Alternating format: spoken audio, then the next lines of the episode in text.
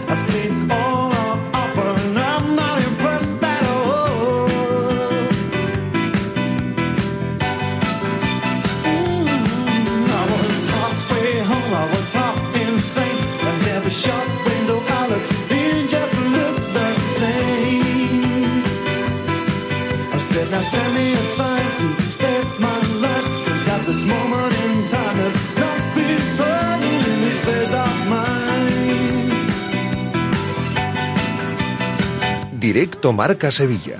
Agustín Varela.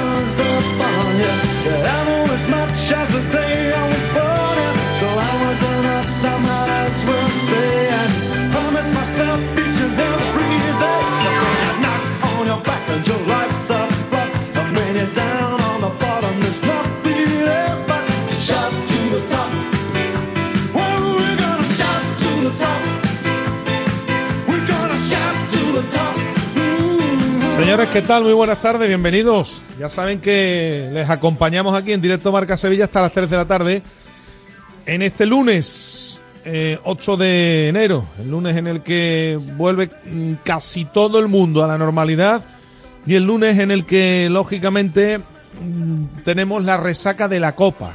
No de las copas de las fiestas navideñas, sino de la copa de fútbol, que nos ha dejado una de cal y otro y otra de arena un fracaso sonado, otro más en el Betis en pocos días. Bueno, y la alegría para el Sevilla en este en medio de, de una temporada que está siendo una auténtica pesadilla. A las seis y media, finalmente, Pineda, ¿qué tal? Muy buenas tardes. Hola, ¿qué tal, Hago? Muy buenas. Hasta las seis y media se ha retrasado el sorteo. Lo digo para todo aquel que esté esperando hasta ahora, ¿no? Sí, sí, sí. El sorteo estaba previsto para la una de la tarde, pero por esa suspensión del partido Unionistas Villarreal, pues eh, se tiene que disputar a las cuatro y media. La forma de la luz allí. Sí, tremendo, tremendo. Y fíjate que cuando terminó el partido, apenas unos minutos después, las torretas se volvieron a iluminar. Yo creo que si se hubiera esperado un poquito más, hubiera seguido toda su normalidad, pero a las cuatro y media se va a jugar esa prórroga del equipo de Marcelino contra el equipo de Salamanca. Y a las seis y media conoceremos ese sorteo donde ya son todos equipos de primera división, salvo una excepción, el Tenerife, que se cargó a las palmas. O unionistas. Bueno, unionistas, claro, evidentemente. Digo lo que hay hasta ahora, que son todos de primera, salvo el Tenerife que se cargó a las palmas en ese derby canario en un partidazo donde, bueno, los que metieron al Tenerife en la siguiente ronda son los dos canteranos del Sevilla, curiosamente. Estará en octavos el Sevilla y eso ya es noticia, tal y como está el equipo. Se metió en el tramo final, facilitado por la expulsión del autor del gol local. Y bueno, la ilusión al menos en Copa es un aliciente en medio de una temporada de, de pesadilla. Y el Betis, pues nos confirma que el comienzo del nuevo año nos trae el peor tramo en verde y blanco de Pellegrini y los suyos. El Betis que vuelve a sumar un nuevo fracaso en pocos días, después de haber sido eliminado en la Liga Europa, cae a las primeras de cambio, y digo bien, a las primeras de cambio, porque los dos partidos anteriores yo creo que no se pueden contabilizar eh, en la Copa y vuelve a sumar un nuevo fracaso Confirma lo que era además esto un secreto a voces, ¿no? El empobrecimiento paulatino de una plantilla que da síntomas más que preocupantes y un jefe que parece estar más despistado que nunca. Así que fuera de la Copa ante los suplentes del Alavés, con un once en el que salieron muchos titulares. Y esto es lo más preocupante, la versión que ofreció el Betis, la actitud con C de los futbolistas y lo que dijo, que lo escucharemos Manuel Pellegrini al finalizar el partido. Sí. Muy preocupante todo, ¿eh? Muy preocupante, sí. Además ha coincidido el bajón del Betis en el último mes y pico de competición con dos momentos muy importantes, ¿no? Dos momentos decisivos, como son estas eliminatorias de Copa del Rey a partido único, donde si te despistas, metes la pata, pues estás fuera, y en Europa League, donde cayó también eliminado eh, justo en este preciso bajón que ha tenido el Real Betis Balompié. Y luego yo coincido contigo, en el Betis hay muchos problemas, pero el otro día un problema de actitud con C. El gol que mete el Alavés, hay una serie de errores eh, que no son propios de un equipo que sale de verdad a competir. De hecho, el Alavés, que en calidad está muy por debajo del Betis, le metió una marchita o dos más al partido y por eso se lo llevó, porque al final fue mejor al choque. Con Luis García Plaza, debió ganar de forma más holgada el Alavés. Sí, sí, totalmente. fue, fue muy superior, un equipo que en su casa eh, es más complicado de batir, pero que también hizo rotaciones, ¿eh? que a la vez le faltaban algunos jugadores muy titulares, como Akbar, como dos de los partes de arriba, un centrocampista. Bueno, hubo, hubo también rotaciones, pero se llevó al Betis sobre todo por actitud y por físico. Y vuelvo a repetir lo mismo que dije el otro día. Em, esto no es un problema de una parte sola, porque ahora aquí muchos están aprovechando los habituales escribientes de turno y todo lo que pulula alrededor del club están aprovechando para azotar y darle al entrenador, que tiene culpa, indudablemente. ¿Cómo no va a tener culpa el principal responsable? Pero lo que ocurrió el otro día es más de futbolistas. Y después lo voy a argumentar. A mí me pareció que es mucho más de futbolistas que de entrenador. Y luego entraremos. Em, en cuanto a los refuerzos, ha llegado a Gumé.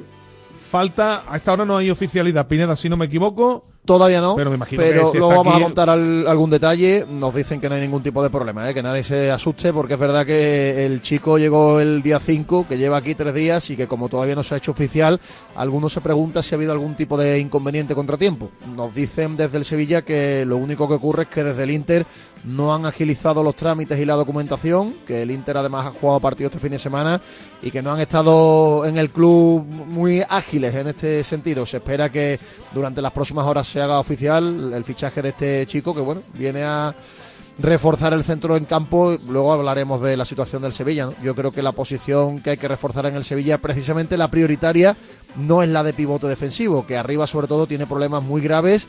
El equipo, problemas de gol, y se está viendo con estos minutos y continuidad, ahora sí que está teniendo Rafa Mir, que los está desaprovechando absolutamente todos. Bueno, y después hablaremos de otros nombres, los que están sonando, a ver cómo está mm, el asunto. Por cierto, Cardoso se quedó aquí en Sevilla porque mm, yo al menos mm, ha entrado hace un rato, Cardoso no está inscrito todavía. De momento no. Hombre, es que yo he visto que, podía haber contado con el futbolista, el futbolista yo he leído por ahí, el futbolista no está inscrito. Y si Pellegrini lo dejó aquí porque o no está inscrito o no lo ve bien, bueno, pues esa ya es otra cuestión. Y a ver qué ocurre con, con las salidas, porque como el Brentford viera el partido de día o el otro día, me da a mí que a alguno se le va a quitar la ganas de poner el dinero encima de la mesa. Y lo de Luis Enrique con Brasil, pues muchos cantos de sirena, pero de momento no aparece nadie que ponga algún dinero encima de la mesa por el futbolista. Se habla del Corinthians, de Palmeiras, de Fluminense. Pero, todo cesiones, todo cesiones con, con y cesiones de compra. El Betis obviamente no las contempla porque al Betis le hace falta dinero para reforzar el equipo, ¿no? no claro, no Si, si, tú al final pierdes un efectivo, una pieza, por poco que te esté aportando y no tienes dinero para traer otro, pues al Betis no le interesa la operación. Pero al final lo que se está viendo es que, que Luis Enrique, que en un principio parecía que iba a ser una opción muy interesante de revalorizarse, pues eh, poco más o menos que el Betis se lo quiere quitar de encima cuanto antes. Fue una pena lo del Bareno, porque sí lo tendía prácticamente el Betis vendido por una buena cantidad de dinero, pero surgió el tema de las, de las apuestas. En fin, pero así están las cosas. Por cierto, el fin de semana nos dejó el triunfo en baloncesto importante, porque este equipo de Alicante estaba en playoff, ¿eh? 97-78. Bueno, una victoria contundente, importante, hombre, y que al Betis después de la Navidad tan mala que ha tenido con derrotas ante rivales directos, le viene como falta. Sí, sí, como agua de mayo. Mañana vamos a tener, vamos a retomar las, si no pasa nada raro, las entrevistas semanales con la gente del club para que la gente esté bien informada y mañana podemos hablar también con una persona responsable de la dirección deportiva porque está viendo muchos nombres nuevos, Agus. En las últimas semanas, rara es la semana donde no hace un fichaje el Betis de baloncesto. Vamos a ver si entre todos, entre el míster, entre la dirección deportiva, poco a poco van sacando al equipo de ahí y se puede mirar un poco más arriba en la clasificación. Bueno, al menos ha salido de la parte más baja de la clasificación el conjunto de Bruno Savignani. Eh, tertulia Como cada lunes vamos a charlar de muchas cosas con Gabriel Galán del Desmarque, Samuel Silva del Relevo y Juan Manuel Ávila, los compañeros que van a estar con nosotros. Y los oyentes me imagino que serán muchos los que quieran opinar porque ha sido un fin de semana en el que han acontecido cosas para que los oyentes también intervengan. ¿eh? Sí, por supuesto, los béticos acerca de esa eliminación del Betis, las responsabilidades que creen que necesita el Betis para salir de la situación en la que anda metido y sobre el Sevilla Fútbol Club, pues también la gente que pareció que les pareció el choque de ayer, bueno, más allá del juego que no fue demasiado brillante, eh, qué rival, por ejemplo, querrían para el Sevilla o cuáles querrían evitar en el sorteo de esta tarde, todo lo que quieran acerca de, los temas que tratemos en el programa hasta las 3 de la tarde a través de Twitter, arroba Rmarca Sevilla nuestra cuenta y si quieren mandar su nota de audio, el teléfono ya operativo 660 50 5709. Bueno, vamos a empezar ¿eh? hasta las 3 con Manolo Martínez Bravo. Los titulares, por cierto, que nos llegan como siempre de la mano de los amigos de Car Case System, la empresa líder en llaves de coches.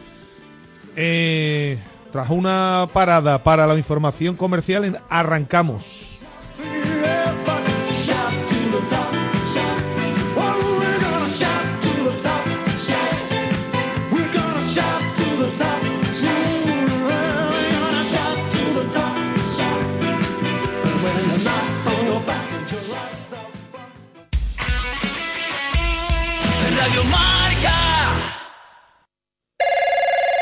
Manuel, he perdido las llaves del coche y es la única que tenía. No sé qué voy a hacer. No te preocupes, para eso está CarKey System. Ellos te hacen una nueva llave en un tiempo récord. En CarKey System tenemos tus llaves. En CarKey System tenemos tus llaves. CarKeySystem.com si quieres seguir al minuto toda la actualidad deportiva, ser el primero en enterarte de las noticias más relevantes y vivir todo el deporte en directo, descárgate ya la app de marca.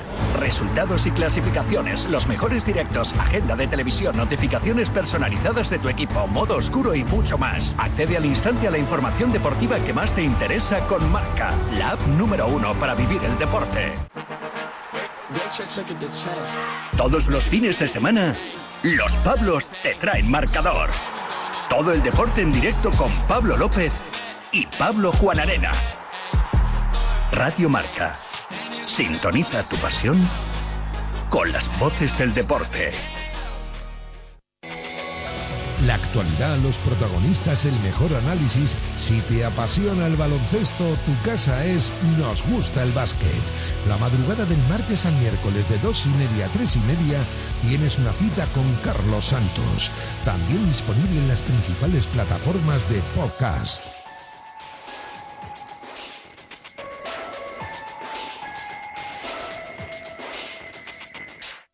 Es pureza. Es sensación es detalle y precisión. Es luz y es color. Es romanticismo. Es expresión. Es lenguaje y tradición. Es pureza. Es emoción. Es deporte. Quien lo probó, lo sabe. Radio Marca. La radio que hace afición.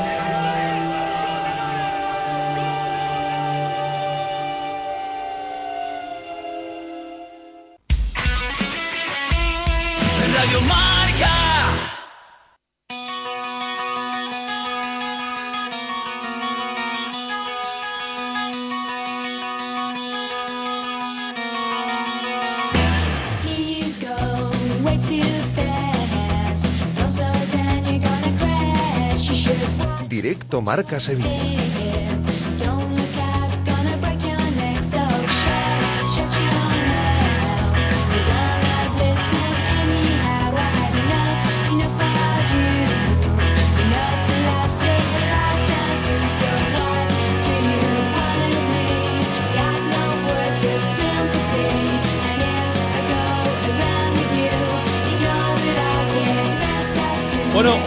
18 minutos. A esta hora tendríamos que estar mm, en condiciones normales ofreciéndoles aquí en esta casa el sorteo de los octavos de final de la Copa de Su Majestad del Rey.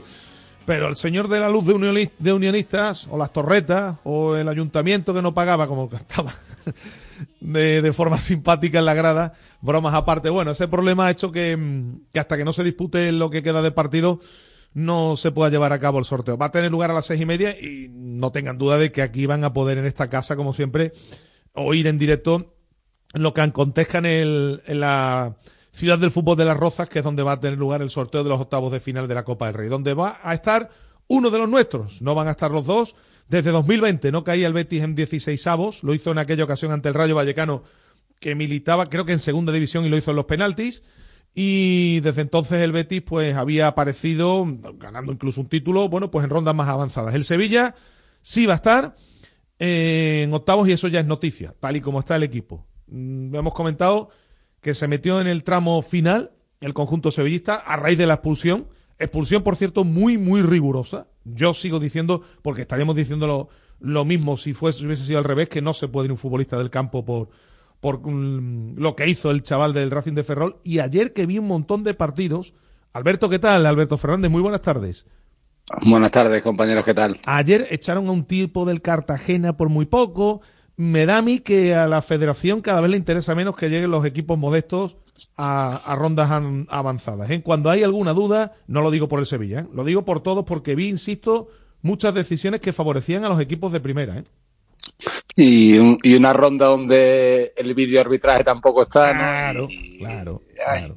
Siempre nos queda esa pequeña duda de si se barre un poquito para la parte de arriba, que verá que van a quedar unos octavos de final Todos de primera. de primera, ¿no? Claro. Aparte de Unionista, no sabemos qué pasará, se ha metido el Tenerife y poco más. Bueno, poco más no, nada más. Claro, Entonces claro. ser, va a ser eh, todo primera y evidentemente duelos complicados, ¿no? A veces se meten equipos de segunda, incluso algunos inferiores ya en esta ronda. Ya no. Y puede ser un sorteo un poquito más asequible, pero ahora el sorteo es a ver si te toca jugar en casa y, y que no te toque uno de los grandes, que Claro. no, que evidentemente está medio fuera. Todas las decisiones en todos los partidos que vi, Pineda, barrían para el equipo de primera. En todas, ¿eh? Prácticamente. En todas. Sí, a ver, hubo alguna que otra jugada, yo qué sé, por ejemplo, al Barça le anularon también un, un gol legal, ¿eh? Un gol por fuera de juego que era gol pero, pero, legal. pero claro, ahí es el bar. Ahí sí está el bar Yo y la- ese ha sido gol. Pues yo en la jugada del Sevilla discrepo contigo, ¿eh? Yo, es verdad que hay una imagen, una imagen que además la ha subido un- una persona... para mí no se puede ir un tío de un campo por eso. Te Para lo, voy a- mí, te lo ¿eh? voy a explicar. Hay una imagen que rula por internet que la ha subido una persona interesada porque es del Racing de Ferrol,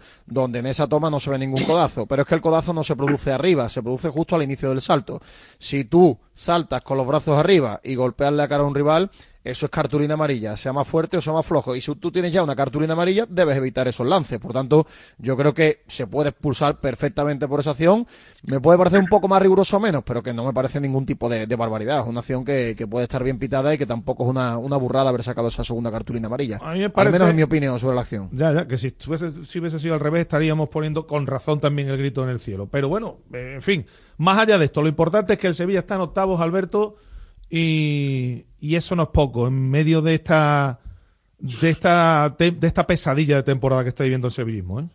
Sí, dentro de esta situación tan complicada, eh, no digo ya ahora agarrarse al sueño de hacer nada en la Copa, sino eh, acumular alguna buena sensación, ¿no? Acumular, no, por lo menos tener, eh, ya no digo ni acumular, acumular sería tener varias, tener alguna buena sensación, porque el viernes hay un partido clave por la permanencia y, bueno, evidentemente si tú vienes de, ganar este partido de Copa que has ganado, pues lo afrontas un poco distinto. Ya todo se mira, y dice, bueno, encima lo que probó Quique Sánchez Flores en ese partido, en vez de jugar con cinco atrás, jugando con cuatro, le dio cierta, por lo menos más llegada al equipo. Bueno, eh, el entrenador, como es el tercero, eh, acaba de llegar como quien dice, y tiene que ir probando cosas y viendo cómo le funciona al equipo, ¿no? Y yo creo que dentro de la dificultad del partido, porque aunque sea un equipo de categoría inferior, es un equipo que está muy bien en este momento, bueno, pues se hizo un partido serio, se le puso complicado con el empate, no supo jugarlo esos minutos, pero en cuanto expulsaron a, Mm. a uno del rival, pues sí supo jugarlo, que esta temporada hay habido veces que el se ha puesto uno más en el,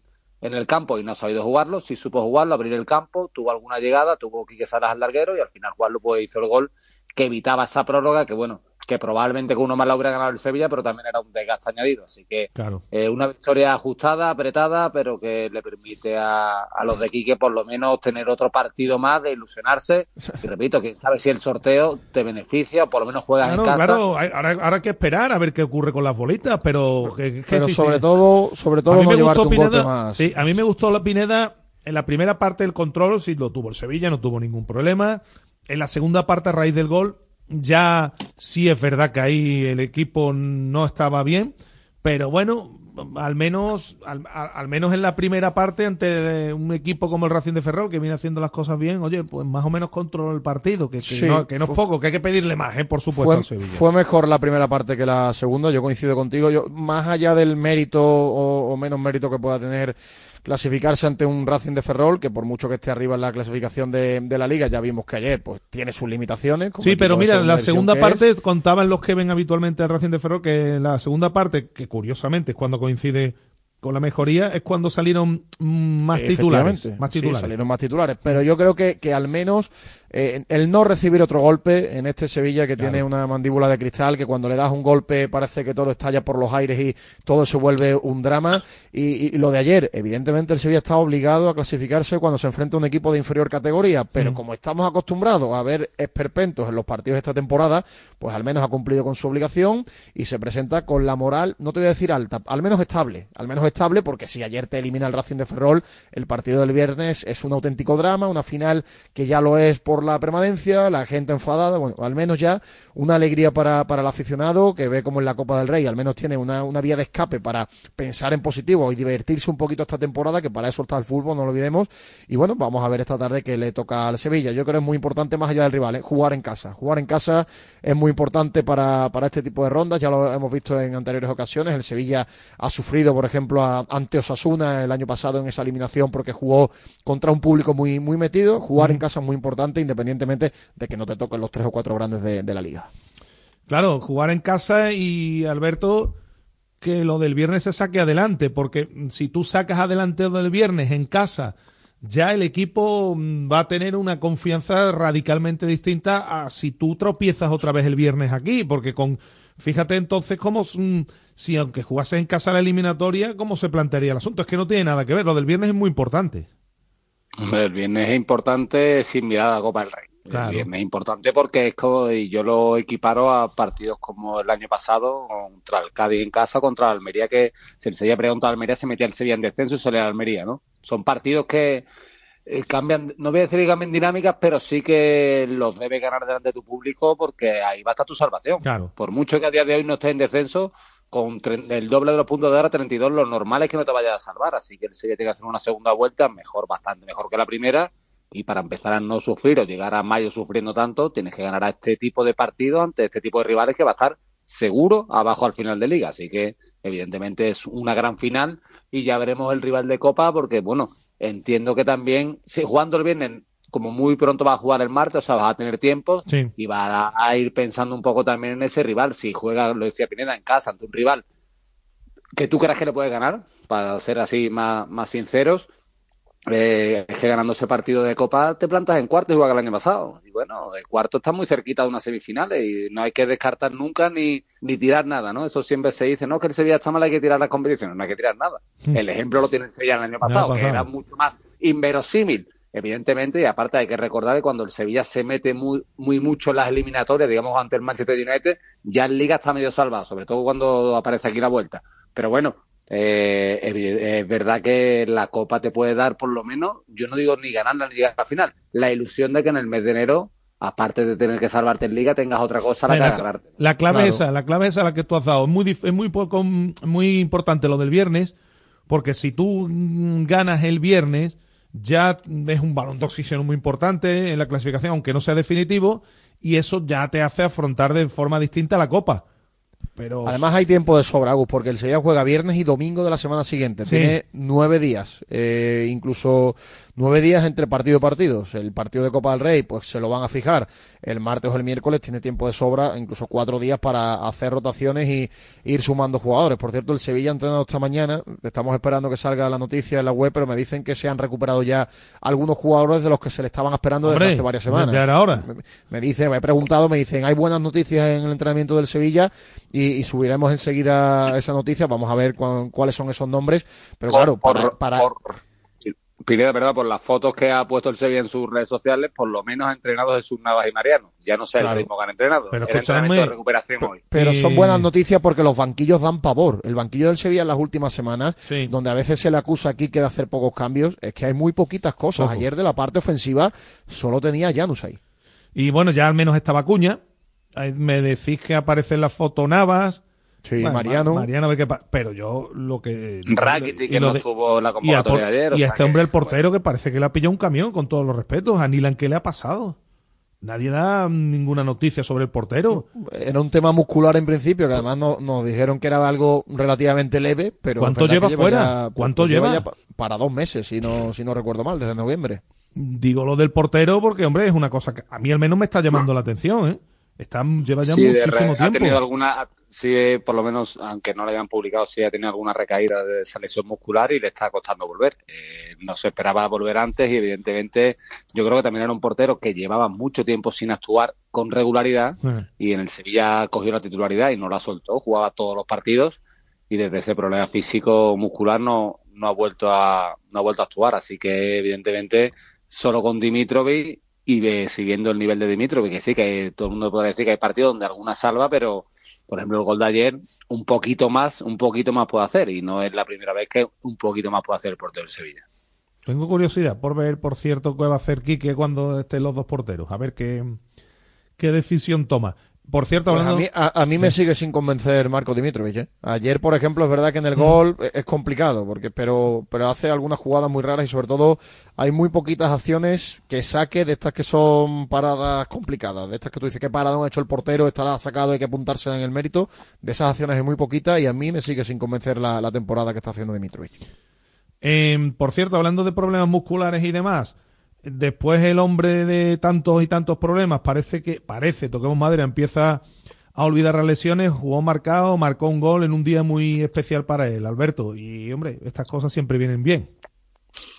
Evidente, ¿no? Eh, no digo que hiciera un partido grandioso, ni mucho menos, tampoco se le exigió excesivamente, pero ser titular después de, creo que fue el partido de vuelta ante el United, que se lesionó en la primera parte y a partir de Correcto. creo que después la Desde abril. minuto.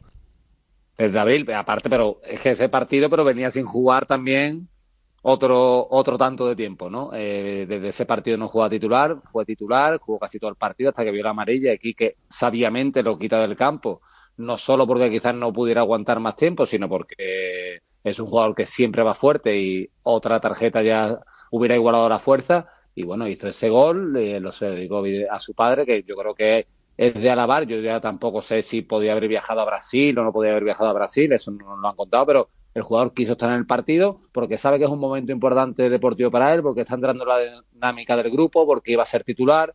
Y bueno, pues hizo el gol, se lo dedicó, se le vio emocionado. Y bueno, y un elemento más que quizá el Sevilla pueda sumar. Yo como marcado ya voy con mucho tiento, voy con mucho tiento porque cada vez que Claro. asoma la cabeza y dices tú, mira, ya está aquí marcado. Marcado vuelva a no estar, ¿no? Porque de repente no entrena, no entrena, no entrena y es que descubrimos que ha tenido una nueva lesión. Hmm. Esperemos que esta vez sea la definitiva porque es un fichaje que el Sevilla ya no habló del coste, lo hizo con la con el pensamiento de que tenía que ser un referente en la defensa, no lo ha sido en este año y medio. Bueno, pues ve- veremos si a partir de ahora es capaz de, de sumarse y Quique que, que haya jugado con defensa de cuatro y que se ha encontrado o se va a encontrar y aquí creo que el Sevilla debería también hacer algo que tiene siete ocho centrales. Eh, si tú, Sí. aunque juegue con defensa de tres de vez en cuando, porque Quique Salas creo que hay que alabarlo ya realmente, se ha convertido en un miembro importante de la primera plantilla, porque creo que está siendo de los mejores en el último mes, está siendo de los mejores jugadores, y ayer volvió a demostrarlo, y no lo hablo solo porque en parcela ofensiva esté bien, es que cada vez que el Sevilla se siente agobiado, es el que despeja por alto balones, es el que está bien al Y corte, pudo el que marcar un está gol. rápido, sale de lateral y, y lo hace bien, o sea, es un jugador Y pudo que marcar. está ganándose, sí, pudo marcar con el Mm. cabezazo larguero, pero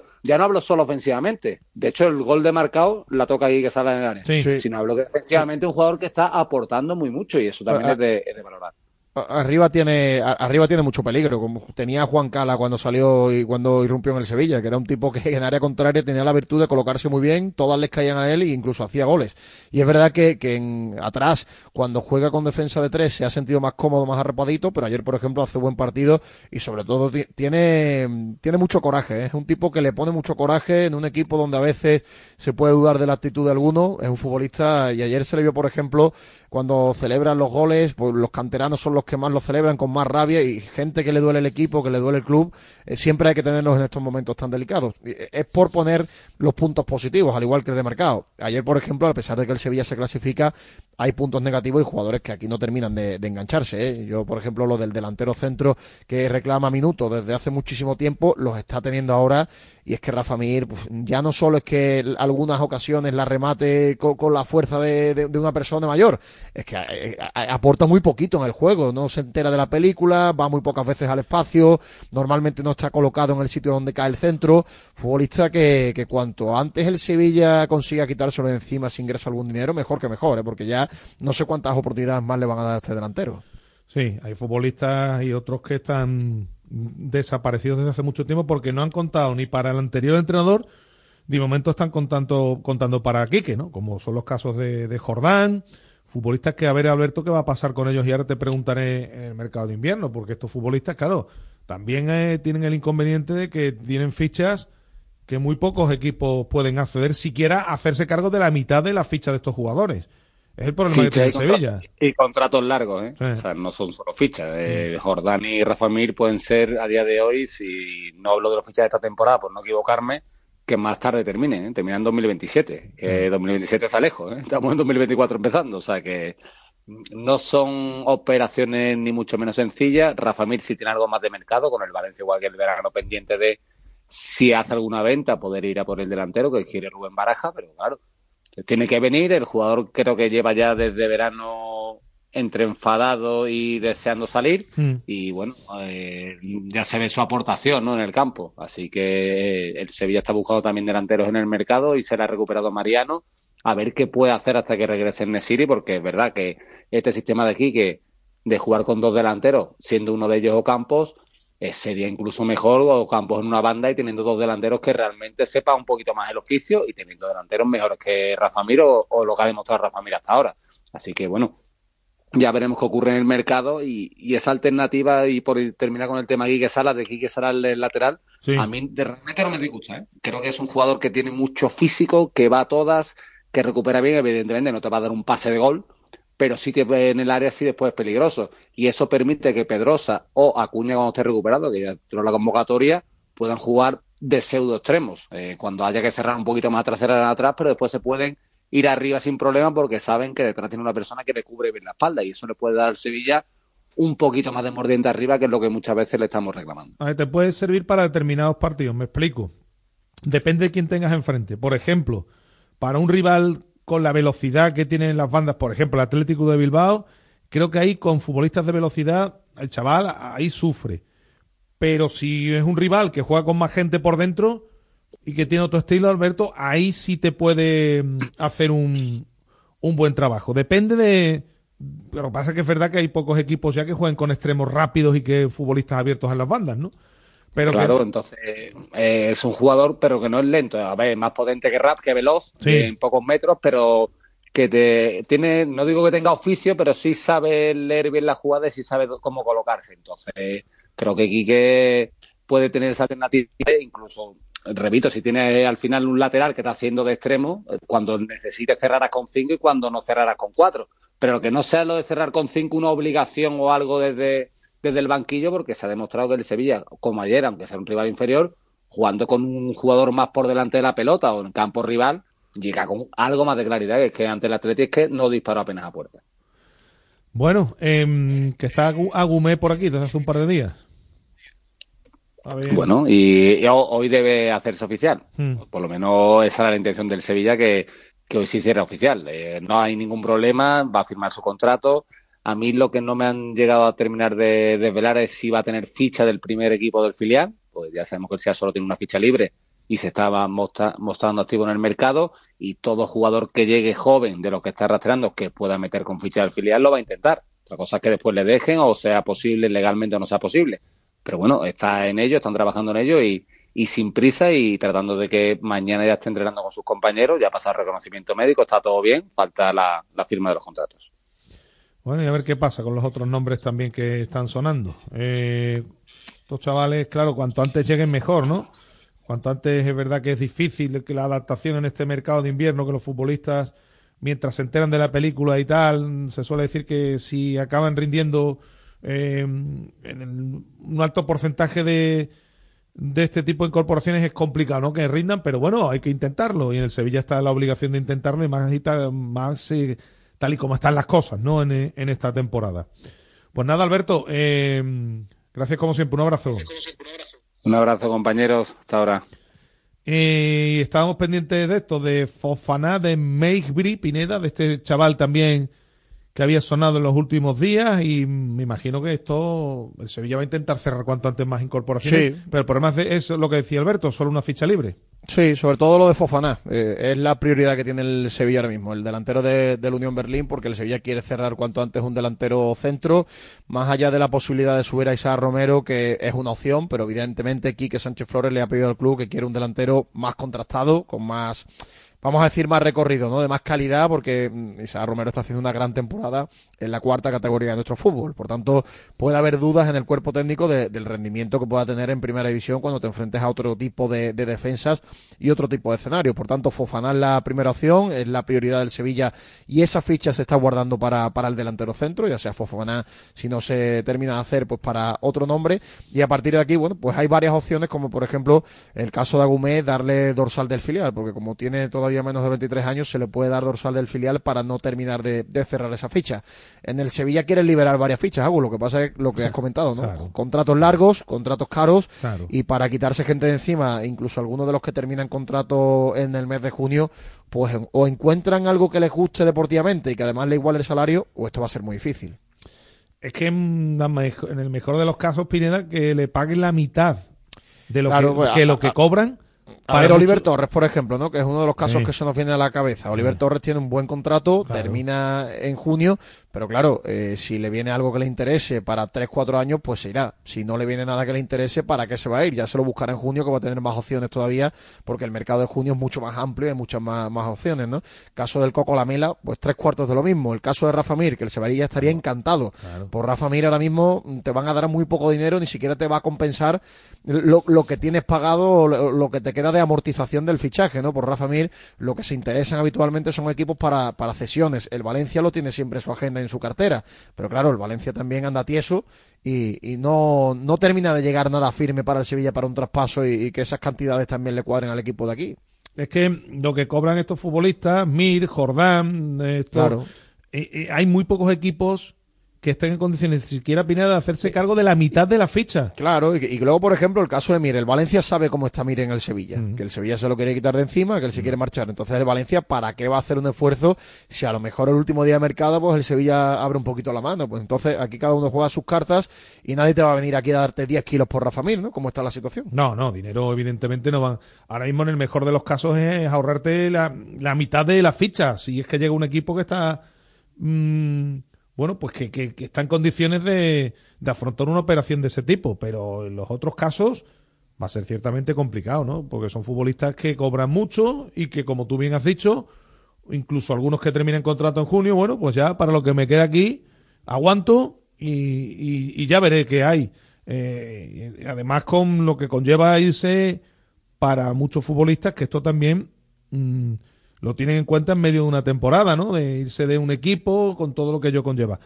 En definitiva, que lo único cierto que hay ahora mismo es que Agume está en Sevilla, que va a ser el primer refuerzo, y que vamos a ver cómo funcionan. Esto es otra cuestión, ¿eh? a ver cómo funcionan este tipo de futbolistas jóvenes mm, que algunas veces efectivamente la juventud y el descaro sirve para que mm, eh, bueno pues no tengan esa mochila y puedan y puedan jugar de forma más suelta pero que en otros casos Pineda les puede pesar también a estos chavales hacerse cargo de una situación como la que atraviesa el Sevilla vamos a ver Este tipo de fichajes siempre van a ser incógnitas, Gus. Es Eh. muy complicado saber qué rendimiento van a tener porque gente que no conoce la liga, gente tan joven, sobre todo muchos de ellos que llevan mucho tiempo sin jugar o han jugado muy poquito este año, Sí. el rendimiento es una auténtica incógnita. Te puede salir bien, te puede salir mal. Eh, El único punto positivo que yo le veo a priori y que te lo garantiza este tipo de fichajes es que al menos no es una ruina económica. No, eso que no no. te hipoteca, son cesiones, alguna opción de compra, jugadores que no cobran mucho. Bueno, por ahí el Sevilla está intentando tirar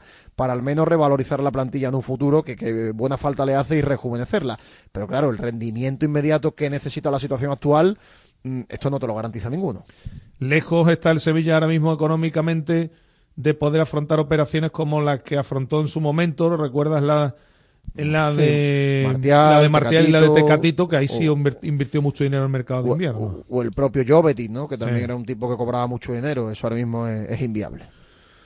Bueno, pues así están las cosas. eh, esperando que desde el club den alguna pista en torno a los futbolistas que van a ser recuperables para el viernes, ¿no? Porque el viernes está aquí ya, ¿eh? Como quien dice. Pues, ¿eh? de momento, Navas y Mariano entrenando con el grupo. Sumaré también entrenando con normalidad Sumaré con que el grupo. había tenido algún problema. Problema familiar, Un problema familiar, de, sí. de- de tipo médico, con algún familiar ingresado también en el, en el Virgen del Rocío, pues nos cuentan que por lo menos el chaval ya está más tranquilo, Bueno. está entrenando con normalidad, al igual que Rakitic, Navas y Mariano, y siguen trabajando ya con normalidad, que ya viajaron tanto Jordán como Marcos Acuña, y, es muy importante, ¿no? Porque el banquillo del Sevilla en los últimos partidos ha, tenido un número de efectivos de la primera plantilla muy cortito, sobre todo jugadores de atrás, por tanto, para hacer un cambio ofensivo no tenía casi nada Quique, y al menos va a tener más opciones para el partido del Getafe. Por cierto, vi ayer cuando terminó el partido, al estirar la pierna en la última acción, aquí que Salas con, con algún problema muscular. Venía quejándose, explicándoselo a algún compañero.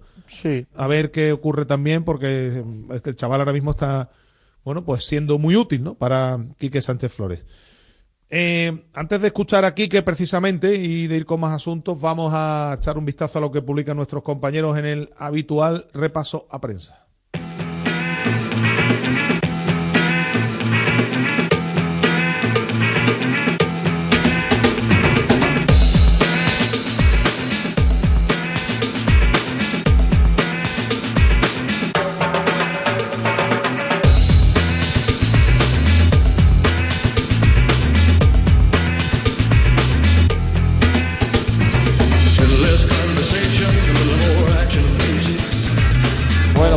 El repaso a prensa, con la página web del diario Marca, marca.com sobre el Sevilla, sobre ese sorteo de la Copa del Rey y en el, análisis del último partido, una buena defensa con sus goles, es el mejor ataque y también la palabra de Quique Sánchez Flores, le dedicamos la victoria al padre de Marcao sobre el Real Betis Balompié. El Corinthians se suma a la puja brasileña por Luis Enrique y una semana para definir los planes en el mercado invernal de fichajes. Vamos también con lo que publican los compañeros de Mucho Deporte. Miranda, el caso concreto que explica la situación general en el Real Betis Balompié. Sobre el Sevilla, el sorteo se retrasa a las seis y media de la tarde. Y podemos leer también la información sobre el entrenamiento con esas caras nuevas que se recuperan para el Sevilla. En el desmarque, reflexión y acción y la alargada sombra de la ausencia de Guido Rodríguez sobre el Sevilla Fútbol Club podemos leer lo siguiente, el gol más especial para Marcao, primero con el Sevilla y dedicatoria a su padre recién fallecido. Y por último, en el diario de Sevilla, Sabalí ya concentrado con Senegal desde el pasado sábado para disputar la Copa de África, sobre el Sevilla Fútbol Club, Sergio Ramos, si no fuera quien es o quien fue.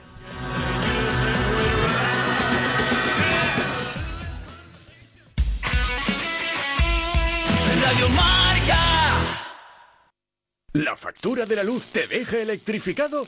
Pásate a Insolac Renovables. Instala paneles fotovoltaicos de autoconsumo y genera tu propia electricidad. Aprovecha las nuevas subvenciones del Plan Ecovivienda. Hasta el 80% de ayuda para la instalación fotovoltaica en viviendas. Infórmate en insolacrenovables.com. Insolac, expertos en energía renovable desde 2005. ¿Qué deseo le pedirías al genio de la lámpara mágica? Lo tengo claro, controlar mi Mercedes desde cualquier lugar. Pero si eso ya es una realidad, en Concesur y Fervial tienen todos los servicios digitales que necesitas para conectar tu Mercedes a tu smartphone. Así sabrás la localización de tu vehículo y mucho más. Esto sí que es un deseo concedido. Infórmate en Concesur y Fervial, tus talleres autorizados Mercedes-Benz en Sevilla. Si quieres seguir al minuto toda la actualidad deportiva, ser el primero en enterarte de las noticias más relevantes y vivir todo el deporte en directo, descárgate ya la app de marca.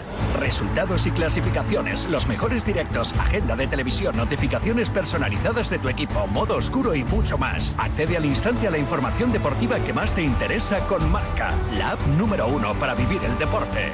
A las ocho y cuarto en A Diario, la tertulia que escuchan los aficionados al deporte y los deportistas, como Feliciano, el tenista. Son Marca, en la tribu también, que me la pongo cuando voy al colegio con, el niño. Me gustaría hablar un poco de, de, Ancelotti y, de esa corriente que hay un poco de que es un buen gestor, o sea, un, entrenador que tiene el currículum que tiene Ancelotti, que ha conseguido lo que ha conseguido en el Madrid. Pero es que Ancelotti eh, me parece el mejor entrenador que puede tener el Real Madrid. La tribu. Radio Marca.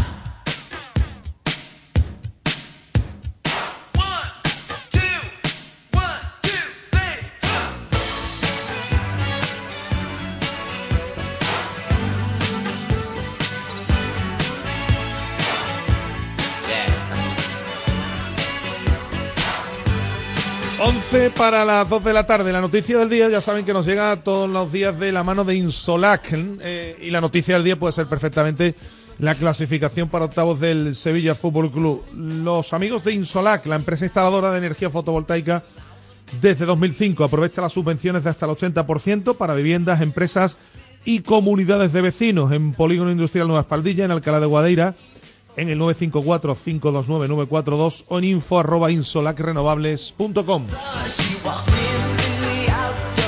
Em, nos queda por oír a algunos de los protagonistas en clave sevillista Pineda, primero el entrenador, ¿no? Sí, al menos al entrenador, que habló con los medios oficiales al terminar el partido, satisfecho con la clasificación y al menos ya ha conseguido su segunda victoria en los cuatro partidos que lleva como técnico del Sevilla, así que vamos a escuchar a Quique.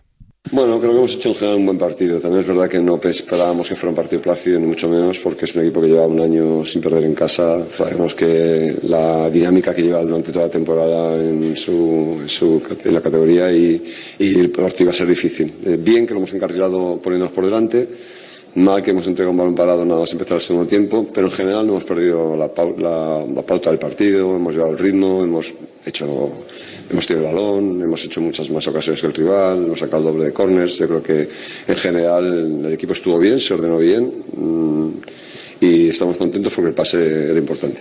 Lo hemos comentado con Juanlo hace unos minutos, importante también el, ahorro extra de esos 30 minutos que llevaban a la prórroga.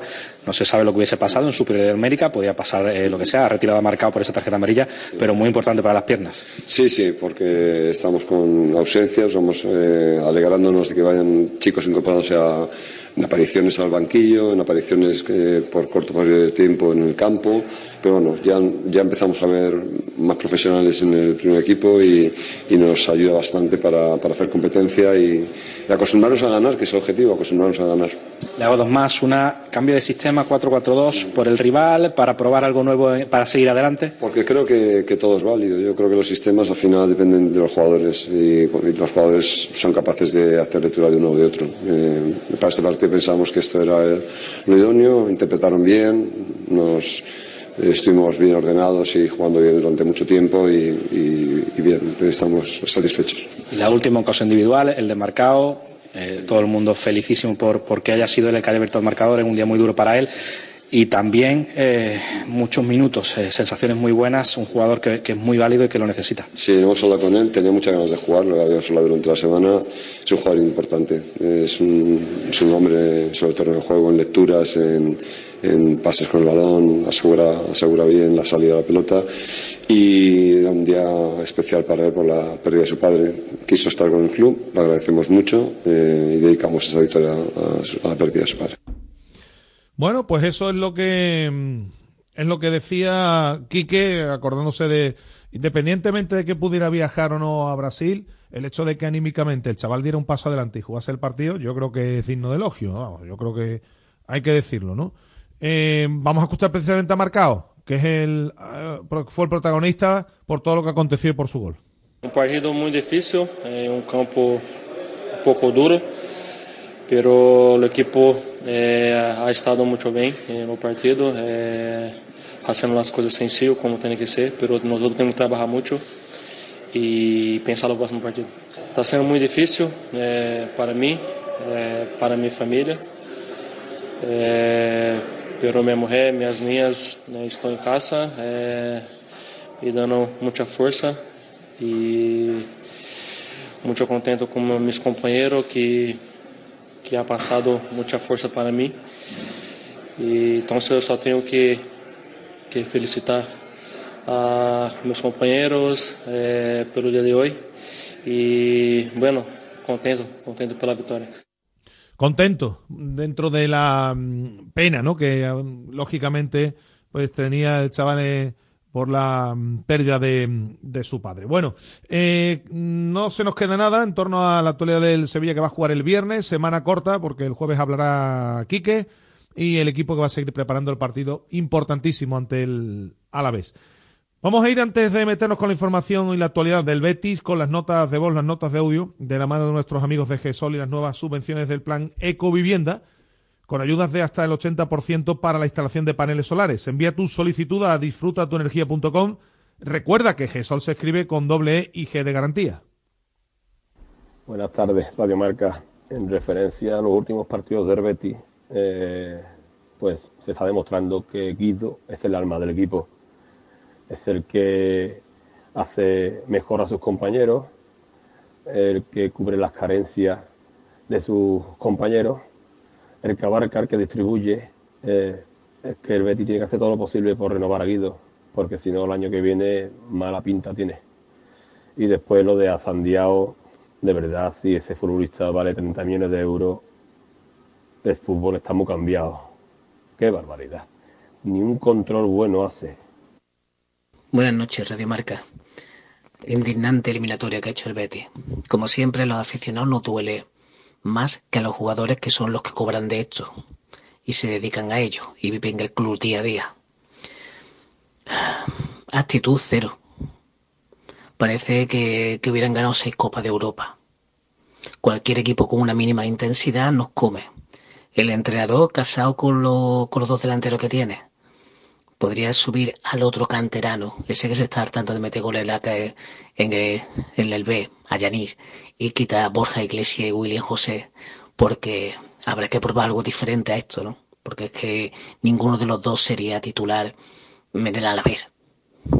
Y a los dirigentes decirle una cosa, que esto, que esto no va ni de tener un maravilloso estadio ni de tener una maravillosa ciudad deportiva.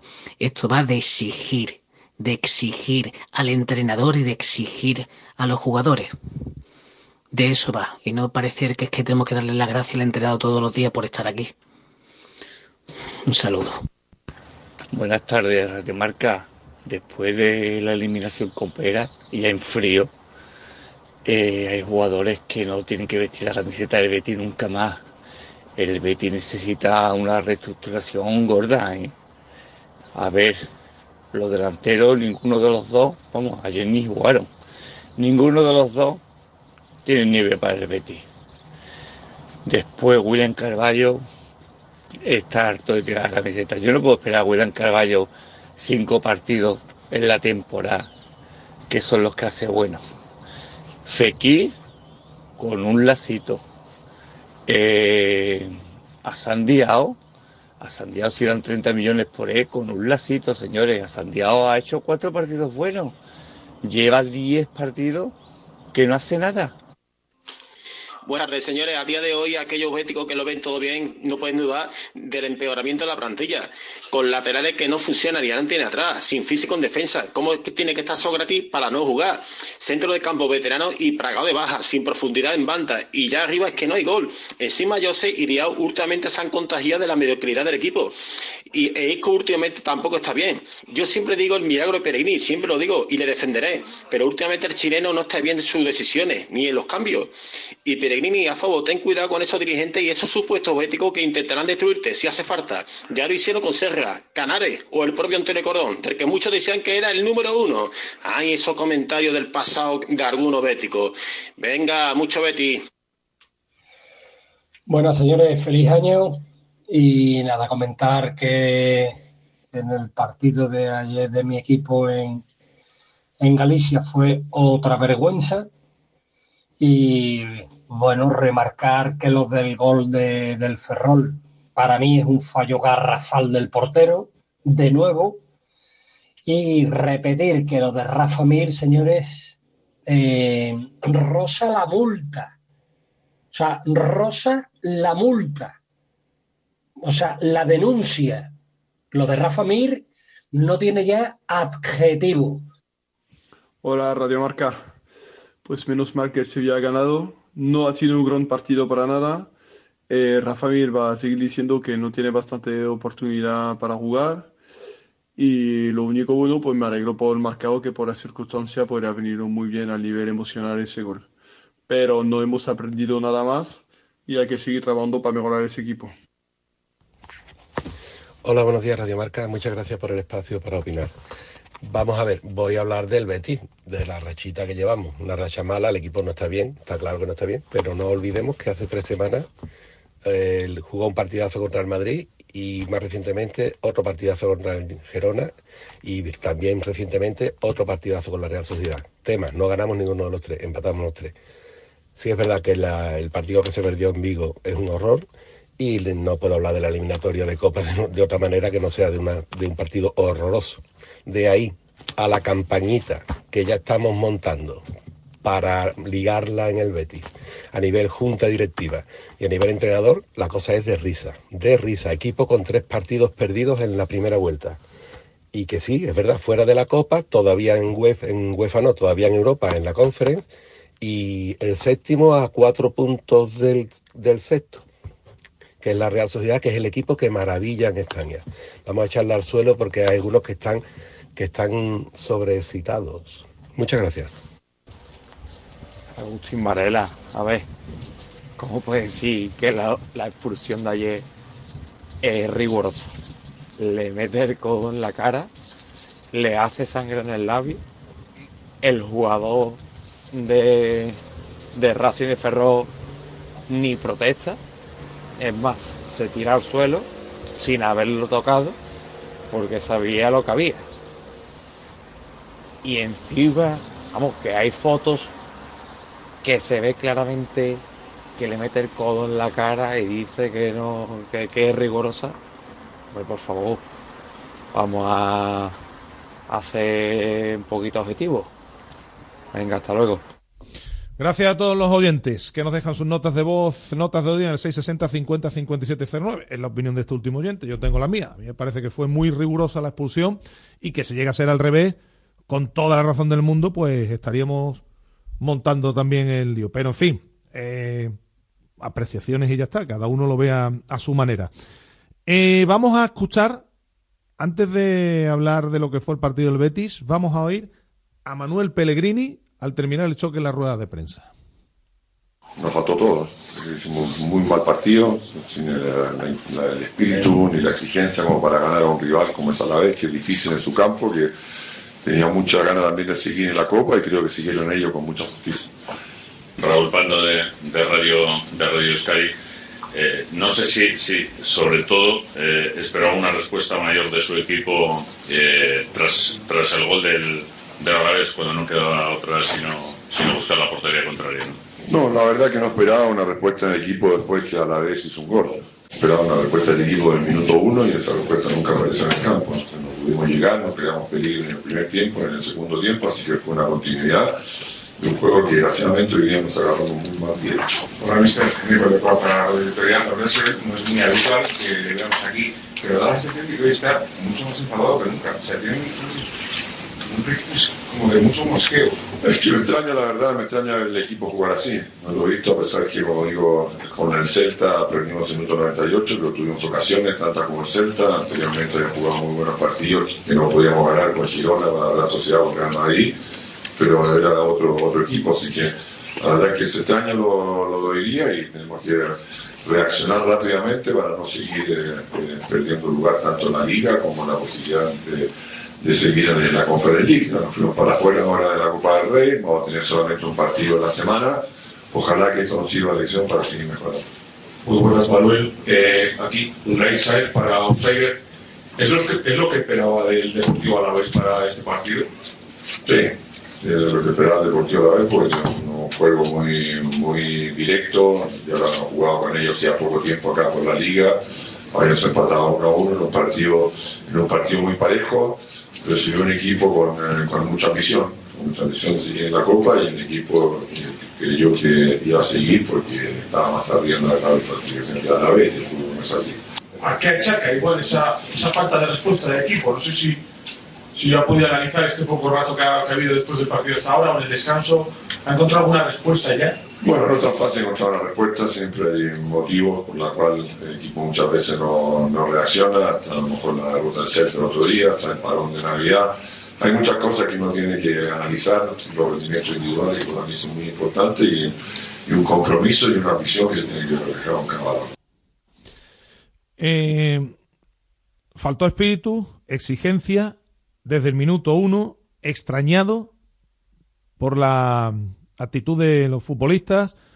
Evidentemente, yo creo que esto es lo más preocupante que nos dejó, más allá del partido, las palabras de, de Pellegrini, que rara vez, desde que está en el Betis, yo no lo recuerdo, suele mm, hablar de esta forma tan clara de, de lo que aconteció en cuanto a los futbolistas. Yo decía al principio del programa que más allá de que Pellegrini no esté tan lúcido y que se esté equivocando en algunas decisiones que toma, lo del otro día fue claramente de jugadores, claramente de futbolistas. La actitud, la vergonzosa actitud con la que salieron y se mantuvieron algunos futbolistas en el campo, futbolistas del Real Betis Balompié, el otro día no tiene nombre.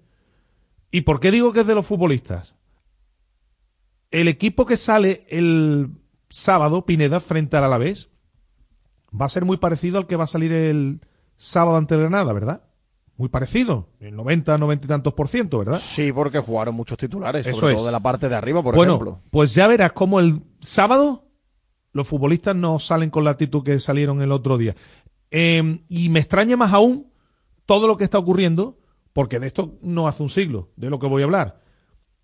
Mm, Ante el Girona, ante la Real Sociedad y ante el Real Madrid, si alguna cuestión que destacamos muchas, destacamos del Betis fue con la ambición, con la fuerza y cómo terminó el partido físicamente. ¿Recuerdas, por ejemplo, el partido ante el Girona?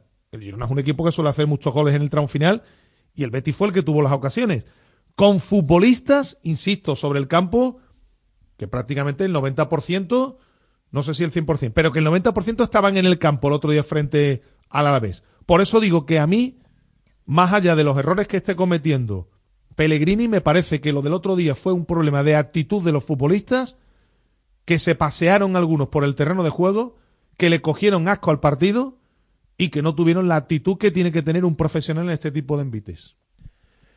Sí, eh, yo estoy de acuerdo contigo en eso que comentas, porque además eh, el ejemplo lo tenemos hace apenas dos semanas y media o tres. Eh, Claro, hay que irse mucho claro, más claro. a- antes, en, en la temporada, ¿no? Además ante rivales que son mejores que el Betis en la temporada, como Real Mm. Madrid, como Girona, donde el Betis en la segunda parte tuvo momentos, ocasiones para llevarse el partido, donde compitió. Y termina muy perdió- fuerte, y termina muy fuerte. Y, y no le perdió la cara al partido en ningún momento. Y físicamente, pues los jugadores demostraron que estaban preparados. Ayer, por ejemplo, hubo acciones donde los futbolistas es que ni siquiera se molestaban en, en meter la pierna para molestar un poquito o, o para impedir que los jugadores del Alavés, en esa acción, por ejemplo, del gol, chutaran al puerta entre dos y tres veces en apenas Y los números, 30 Pineda, segundos. las estadísticas que leía, Claro. de 90 Sí, lo- duelos directos, Sí. el Alavés gana 60 y el Betis 30. Sí, y ha sido muy complicado y competir. cuando se pone el Alavés por delante, el Betis no es capaz de tirar entre los tres palos. Ha sido muy complicado competir. Cuando te ganan. Bueno, yo, yo decía que era un partido que, que me recordó en el componente físico, en el componente de, de actitud, a lo que vimos hace un ratito en el Sevilla Atlético de Bilbao, cuando hay un rival que te gana todo todos los duelos, que te gana los balones divididos, que te gana en el choque, que cuando hay que sprintar es más rápido que tú. Y bueno, a, a mí me sorprendió. Sí, pero Pineda, porque- con una diferencia. Que el Atleti de Bilbao ahora mismo va como un avión. Van como aviones. El Atleti de Bilbao es un equipo que ahora mismo está arriba, que es un equipo que está en un momento muy dulce y que ahora mismo los futbolistas están crecidos. Ese no es el caso del Alavés, Pineda. No, y, y además que el Alavés, caso del Alavés. que el Alavés tenía rotaciones, ¿eh? que el Claro, Alavés, por ejemplo, no claro. jugó Sabel, no jugó Akbar, que, que es central titular, no jugó este chico del Real Madrid, Antonio Blanco, en el centro del campo, no jugó Samu. Claro. Bueno, eh, hubo jugadores muy importantes Pero en Liga que, que no estuvieron en la primera parte, no fueron eh, titulares. Por tanto, cuando el Alavés también eh, demuestra que la Copa le importa, pero no le importa hacer rotaciones, hombre, tú te tienes que imponer. Tú te tienes que imponer, o al menos que se juegue un poquito más a los que que- quería el Betis. Más allá, insisto, de que haya futbolistas que estén o no estén, pero el Betis ayer sale con un once, el sábado mejor dicho, sale con un once bastante reconocible, con un once muy parecido al que suele salir en Liga, salen los futbolistas importantes, sale Germán Petzela, sale Marroca, sale Isco, sale Ayoce, Sale con el portero que está jugando habitualmente titular. Sale con Diao Verde arriba, que mm, mm, sale en una posición que no es la habitual, pero que es muy titular. Le da la oportunidad a Rodri. Sale con Altimira, que está jugando habitualmente. Eh, Aitor Ruibal, que está siendo titular porque Bellerín está lesionado. Miranda. Sale con un once muy titular. Es un problema de actitud de los futbolistas, porque estos mismos futbolistas, ya lo van a ver ustedes, el sábado van a tener otra actitud. Y en partidos que hemos visto hace un cuarto de hora, como diría que él, mm, han jugado de otra manera. Aquí hay dos cosas. Porque además está ocurriendo a primeros de año. O es un problema de actitud, o alguno en, la, en las fiestas no ha sido lo suficientemente profesional, porque es que algunos no, no podían ni con las calzonas. Como yo me niego a pensar esto último, porque creo que son tíos que, que tienen dos dedos de frente y que algunos ya no llevan precisamente dos, dos días en esto, yo creo que es un problema claramente de actitud del equipo, lo del sábado. Ahora entramos efectivamente en el otro análisis, que al Betis le faltan muchas cosas, que el empobrecimiento paulatino de la plantilla es una realidad. El que no lo quiera ver tiene una venda en los ojos, porque el Betis cada vez va teniendo peor equipo, sistemáticamente. Le echan la culpa al COVID, le echan la culpa a no sé cuántos y a los que quieran, pero los responsables de que la situación económica sea la que es en el Betis son los que están mandando, que son responsables para lo bueno y para lo malo. Aquí no van a ser responsables solo para cuando levanten la copita, no. Mm, Los responsables de que el Betis no haya sabido o podido vender a ningún futbolista en condiciones más allá de este verano son los que están al frente y qué curioso que cuando vende por una cantidad importante en verano tampoco tienen para reforzar el equipo de forma conveniente. Bueno, pues ahí, hasta ahí eh, eh, estamos de acuerdo. Que efectivamente hay situaciones en las que el entrenador se está equivocando, pero hay un empobrecimiento paulatino de la plantilla. Y después los síntomas preocupantes que están dando algunos futbolistas que eran muy eh, capitales en este Betis. Lo de William Carballo es- no tiene nombre partido tras partido. Los futbolistas de ataque que no están ni se les espera. Los problemas que está teniendo el equipo atrás porque se han lesionado gente importante y resulta que con la marcha de un chico que al principio no contaba, como es Chadi Riad, la defensa está temblando. Es que son muchas cosas. Esto es consecuencia de una planificación que no ha estado a la altura de las circunstancias. Todo se une, todo se une. No es solo cuestión, como estoy yo viendo, desde las trincheras que todos conocemos, de empezar a apuntar al banquillo. Por tal de defender siempre a los que mandan. No, miren ustedes, aquí tiene culpa todo el mundo. Y lo dije el otro día y lo vuelvo a repetir. El entrenador también está el hombre despistado, creo que está despistado porque ya no sabe muy bien para dónde tirar, dado que esta circunstancia que está aconteciendo en el Betis ahora no se le había presentado. Para eso está el entrenador, que es responsable también para lo bueno y para lo malo. Pero miremos también ¿eh? a la dirección deportiva, a los que tienen que decir qué dinero hay que gastar y a todo lo que viene aconteciendo. Y no me vale ahora, mm, no, es que el Betis está séptimo, efectivamente, a cuatro puntos y que no hay que ser catastrofistas. No, miren ustedes, el, Betis, el Bético ha sufrido en los últimos 20 o 20 y tantos días dos palos tremendos. La eliminación de la Liga Europa en un grupo que era del TVO, del TVO, y resulta que ahora te echa de la Copa del Rey, te echan los suplentes del Alavés. No, es que miren ustedes, esto hace unos cuantos años, pero es que este Betis no es el de, el de las vacas que iba a Utrera rifando papeletas. Es que aquí ya hay unos presupuestos, hay un dinero que se maneja, unos futbolistas que cobran un dinero y hay que exigir a la altura de las circunstancias.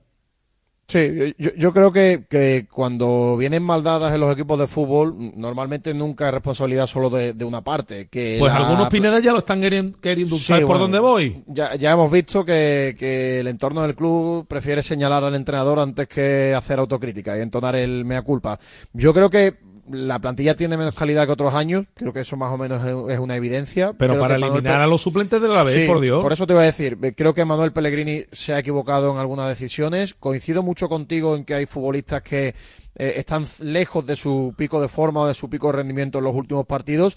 Y a esto hay que añadirle además que el Betis suma una gran cantidad de bajas. Por todo esto, que al final son circunstancias, porque el Betis tiene una gran cantidad de bajas, a mí lo que me sorprende es la pasividad que hay en el club y en la dirección deportiva a la hora de reforzar al equipo o, la, o la idea instalada en el club que, bueno, se reforzará si sale gente, que si no, pues no, no se va a poder reforzar. Eh, cuando tú estás viendo que además que tú miras al banquillo y hay pocas alternativas que a lo mejor por nombres en otros meses sí que te pueden aportar cosas, pero claro, ahora como están los jugadores, esos jugadores te pueden aportar muy poquito. Por Hay tanto, que revitalizar el equipo. Claro, lo que urge es revitalizar la Eh, lo- plantilla lo- y, las y al menos plantillas- traer un par de un par de jugadores que te puedan aportar cosas en, en lo que queda. Se tienen que ir renovando. Yo entiendo que es complicado porque ellos dicen, y efectivamente, y si no hay dinero es muy difícil. Y si no sale alguien y si viene alguien dando dinero por alguno de los futbolistas, aquí va a ser muy complicado que venga algún jugador de cierta relevancia. Pero algo hay que hacer. Algo hay que hacer porque entre lesiones y futbolistas que ni están ni se les espera, mm, yo creo que al Betis lo vengo diciendo desde hace mucho tiempo. Al Betis, yo creo, en Liga se está viendo. Difícilmente le va a dar para ir más allá del séptimo. Es verdad que la Real está ahí a tiro de piedra. La Real no olvidemos que ha estado también en la máxima competición continental, que esto tiene un desgaste importante y no precisamente en un grupo del TVO, como el que ha tenido el Betis.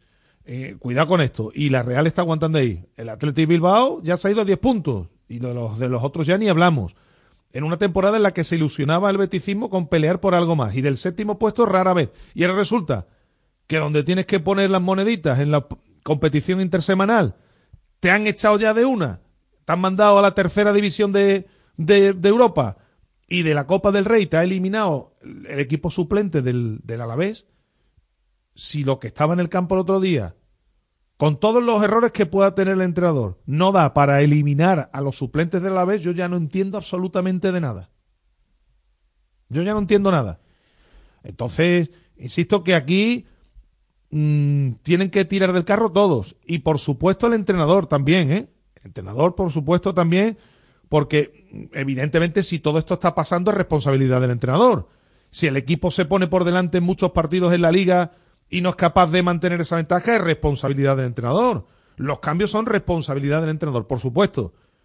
Pero que no quieran empezar a vender la película de que esto es responsabilidad única del entrenador y que hay material y que hay un plantillón para que el Betis esté distinta o en situación distinta a la que está. Porque el que diga eso está engañándose. O tiene una Sí. venda en los ojos o tiene algún interés de por medio. A- a- al igual que ahora es responsabilidad del entrenador, también el Betis ha rendido por momentos largos de temporadas muy por encima del nivel que tenía la plantilla, pues de la duda. cantidad de jugadores que tenía la duda, plantilla. pero- pero, por Pineda, mira, responsabilidad del entrenador. Tú analizas de aquel equipo brillante que ya quedó muy atrás, porque la pasada temporada el Betis estuvo bien, pero no fue brillante, ¿eh? No confundir. Competir, que ha competido siempre con ser brillante. Estuvo peor que el año anterior. Eso es. De aquel equipo que era un espectáculo verlo, ya no queda nada. No están Canales, no está Juanmi, no Fekir se ha lesionado, William Borja no Carballo, mete goles. Borja no mete goles, William Carballo no es la sombra ni de lo que era. Entonces, claro, mm, eh, lo que ha ido viniendo paulatinamente ha ido empobreciendo la plantilla. Y después a ello hay que unir, insisto, el mal estado de futbolistas capitales, como William Carballo o Borja Iglesias, y la situación de Fekir. Que a Fekir lo vimos el otro día contra los suplentes del Alavés. Vamos a ver si Fekir se aproxima a lo que era después de estar el tiempo que ha estado sin jugar, ¿eh? El otro día estuvo muy mal. Es El que rato son- que salió. Cuidado con esto. ¿eh? cuidado Sí. con esto porque muchos estaban, ah, no, es que tiene que volver Fekir. Es verdad que Guido tendrá que volver, pero cuando vuelva Guido tendrá que otra vez recuperar la forma física. Es que hay futbolistas muy importantes fuera. Cuidado a ver si los que están fuera son capaces, capaces de acercarse al nivel que han dado. ¿eh? Que con esto hay que tener cuidado también. Y, y vamos a ver qué es lo que hace la dirección deportiva y a ver qué hace el club en estos días, porque ya se está viendo que con lo que hay fuera, en la Copa de África y, y el nivelito que están mostrando algunos, a ver hasta dónde puede llegar el Betis. Así que esto es lo que hay. Por cierto, el Betis no entrena hasta mañana. Sí, día de descanso hoy. Día de descanso y mañana vuelta al entrenamiento porque el Betis juega su partido el sábado. Y es verdad que ahora, eh, durante el mes de enero, lo que queda, y el mes de febrero hasta la segunda quincena, sí que va a tener Agus al menos para la plantilla que ahora la tiene más cortita. Preparar los partidos bien. Efectivamente, al menos Lo van a poder jugar una, una vez por semana. Es lo único positivo Lo que único se puede sacar positivo. de lo, de lo- sí. Lo único positivo, aunque siempre esto, lo positivo que te eliminen de un torneo, nunca es- hay que buscar, hay casi nada positivo, pero bueno, hay que aferrarse a alguien ahí esperando. Y en, y en un año además donde la UEFA Europa League está muy cara, está muy cara jugar la UEFA Europa League vía Liga. Sí, sí, la sí, Copa no se puede no se puede desperdiciar en esta ronda. No, eh, vamos a ver qué ocurre con el mercado, porque por Luis Enrique leo que si el Corinthians, que Fluminense, que si Palmeiras, que sí, que todo esto está muy bien. A ver si de verdad, ¿no? Viene dando dinero por algún futbolista del Betis. Porque aquí aparecen que si dan 30, que si dan 20, bueno, pues a ver si es verdad y alguna vez aparece alguien dando dinero, más allá de Luis de Luis Felipe este verano. Que esa es otra asignatura pendiente, ¿no? Eh, que no, al final no son capaces de agitar el árbol lo, lo suficiente. Bueno, vamos a hacer una pausa, que enseguida estamos, seguimos hablando del Betis y de muchas cosas que tenemos que estar con nuestros contertulios. Radio Marca. Acierta al ahorrar en electricidad en tu vivienda o negocio. ¿Qué empresa es líder en fotovoltaica en Andalucía? GESOL. ¿Quién ha realizado más de 5.000 instalaciones? GESOL. ¿Cuál es la mejor valorada en reseñas de Google? GESOL. ¿Y cuál te ofrece un estudio personalizado gratuito? GESOL. Gana tú también y ahorra con tu instalación fotovoltaica de autoconsumo. Solicita tu estudio gratuito en www.disfrutatuenergia.com. Si quieres seguir al minuto toda la actualidad deportiva, ser el primero en enterarte de las noticias más relevantes y vivir todo el deporte en directo, descárgate ya la app de marca. Resultados y clasificaciones, los mejores directos, agenda de televisión, notificaciones personalizadas de tu equipo, modo oscuro y mucho más. Accede al instante a la información deportiva que más te interesa con Marca, la app número uno para vivir el deporte. Marca, marca, marca. Porque marca está en... Y en... También en... Y sobre todo en... Porque marca está contigo, estés donde estés. Radio Marca. Pasión por el deporte. Radio Marca.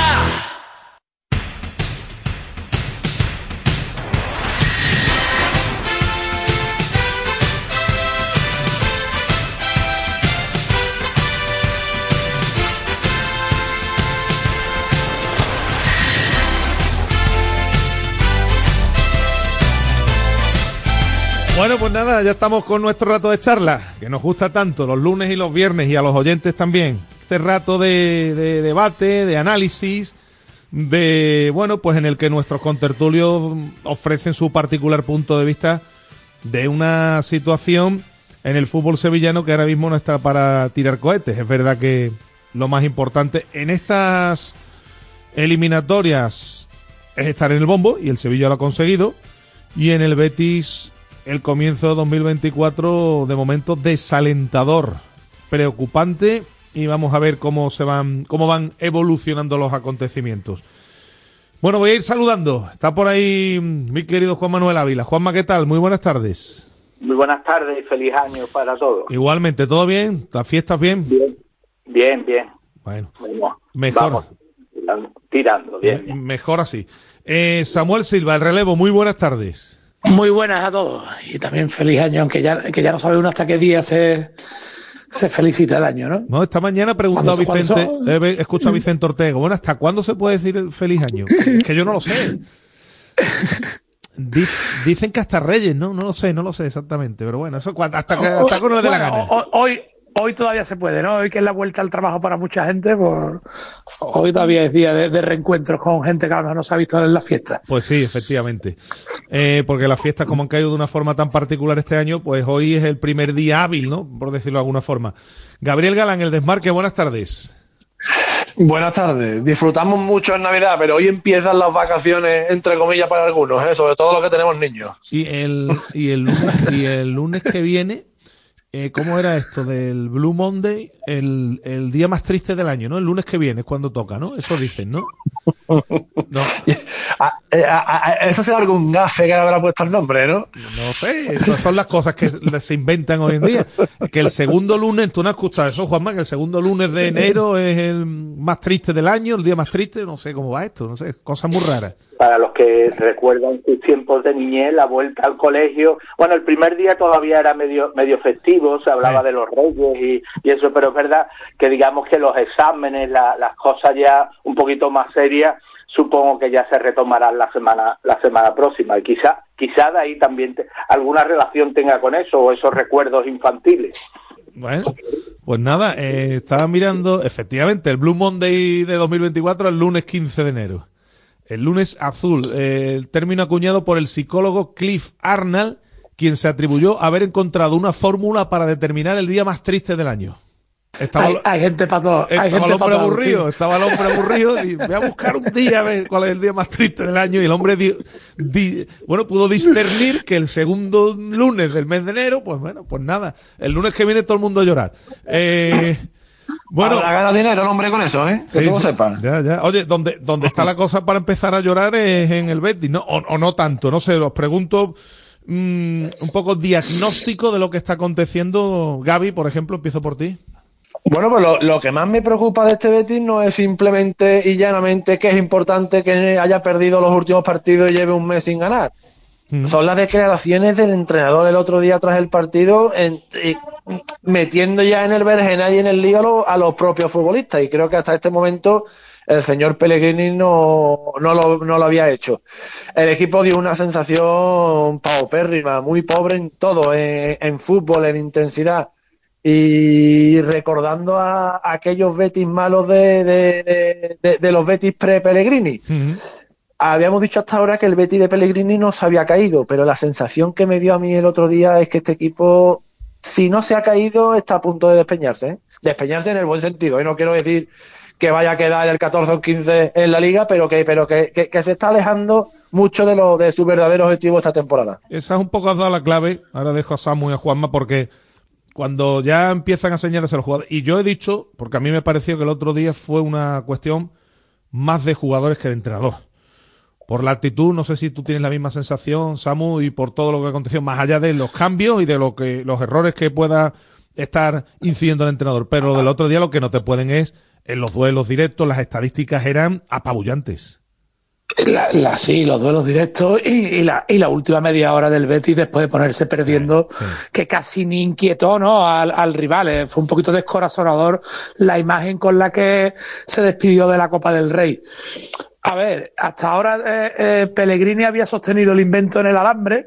Eh, el equipo no había perdido ese carácter competitivo. Mm, El fútbol es verdad que sobre todo fuera de casa eh, había dejado mucho que desear de- de- de- en toda la temporada, pero el equipo mantenía ese- e- esas líneas juntas, había mejorado defensivamente y, y eso le estaba dando para esos, esos empatitos, esos puntos que lo, que lo mantienen. De hecho, en la liga se mantiene en esa pelea por Europa, aunque la derrota en Vigo ya lo colocase a cuatro puntos de, de la sexta plaza, ¿no? Yo creo que las palabras de Pellegrini van en, un momento que ha visto que, que ya el equipo también está perdiendo eso, ¿no? Está perdiendo también ese carácter competitivo, eh, eh, esa tensión que, que había mantenido ahí y, y zarandea un poco el árbol buscando una reacción. Eh, ¿Dónde están los problemas del Betis? Pues sería complicado de, o más largo de analizar porque tendríamos que hablar desde, desde casi de principio de verano, ¿no? Que todos los obstáculos que ha ido saltando Pellegrini, superando para mantener al equipo, pero, ha llegado un momento en que, que no le da, no le da para más. Se vio en la Europa League. Ya en Praga eh, dejó mala imagen y sobre todo el partido con el Ranger, que fue la, la eliminación, y, y se está viendo ahora en este inicio de 2024 que el equipo necesitaba soluciones y no, y, no han llegado soluciones e incluso ha perdido más futbolistas con, con la Copa África, ¿no?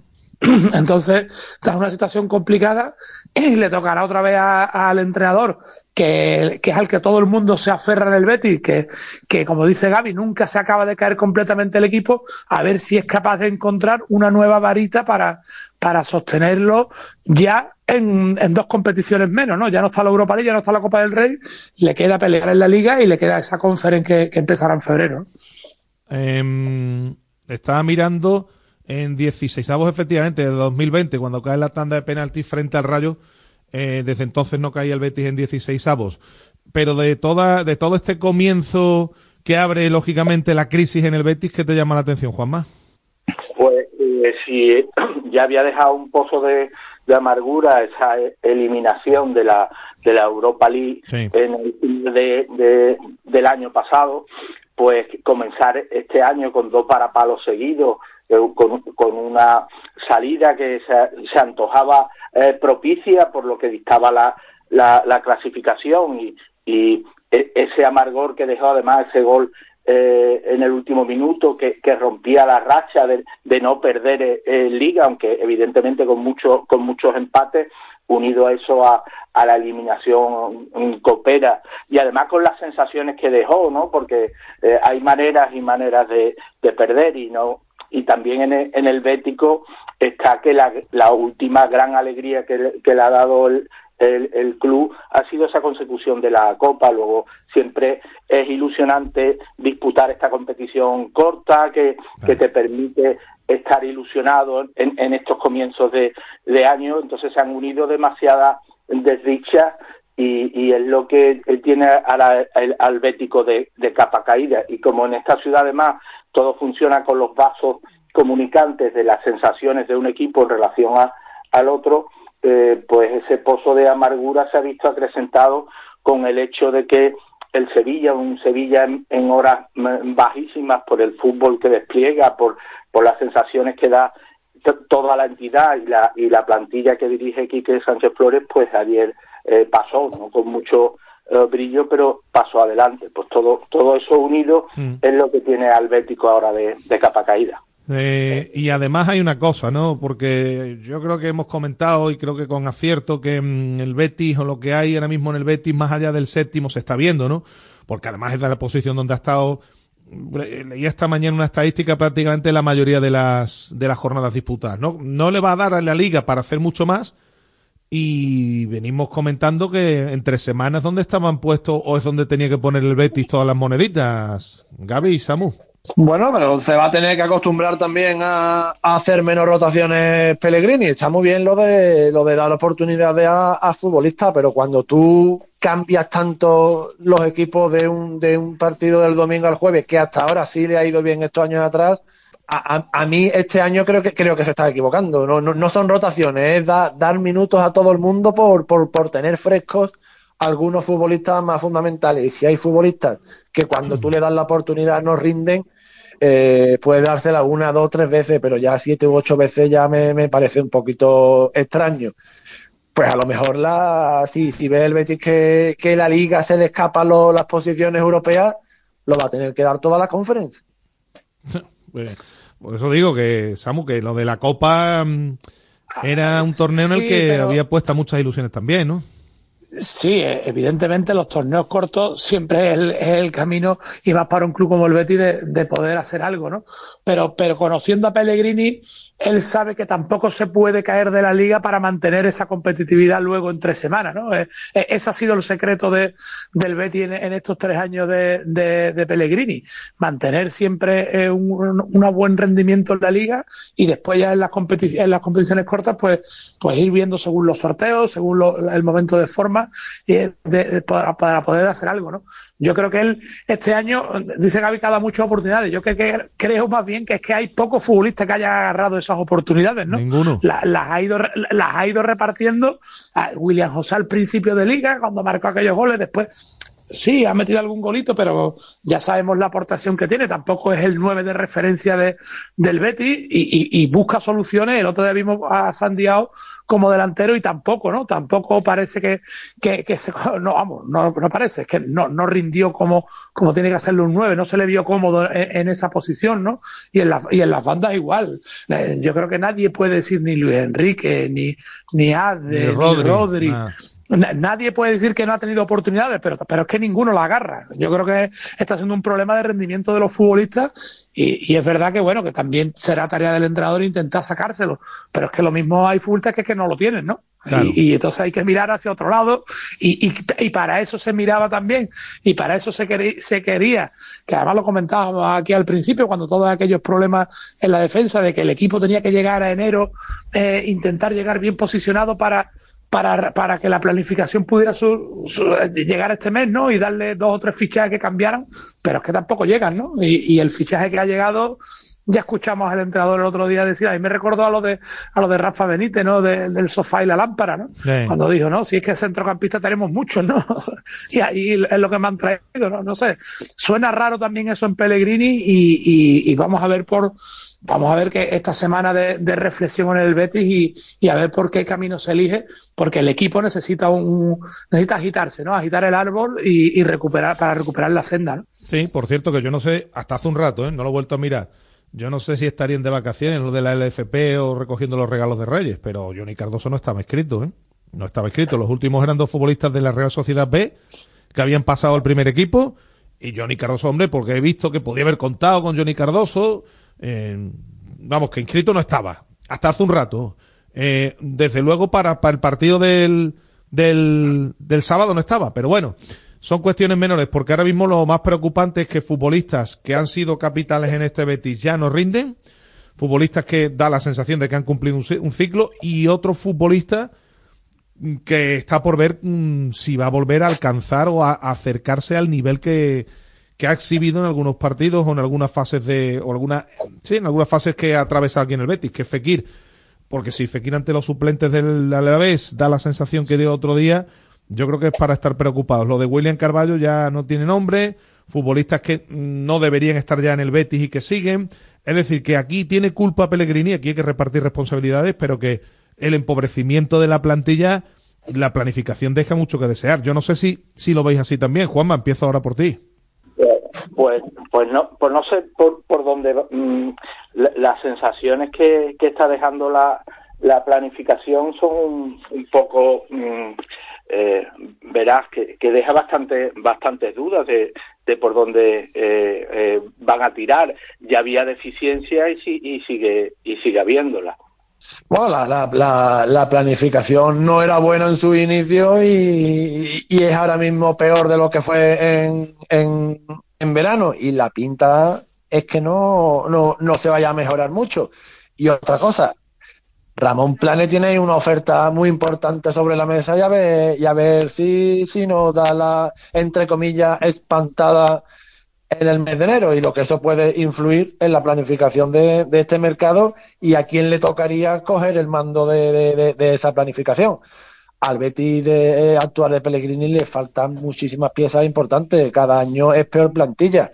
Hablábamos de, milagro, que le puede molestar a más de uno que, se use esa palabra pero es que está demostrando el entrenador chileno que, es así, que en cuanto él no da un poco con la tecla, el equipo empieza a caerse.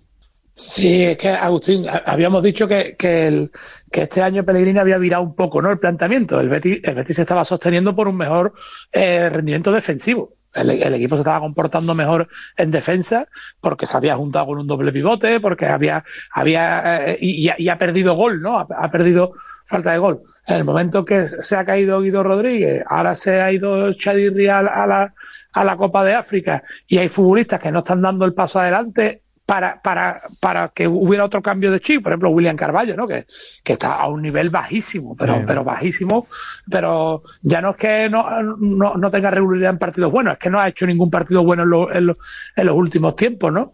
Eh, entonces el Betis ha perdido, pues si, si se estaba sosteniendo por ese rendimiento defensivo, en el momento en que también desaparece, pues estamos viendo, ¿no? Un, un Betis que, que tiene problemas en las dos áreas, en, en, el área en el área rival ya ya lo estábamos viendo desde el principio de temporada y ahora también lo está teniendo en la propia.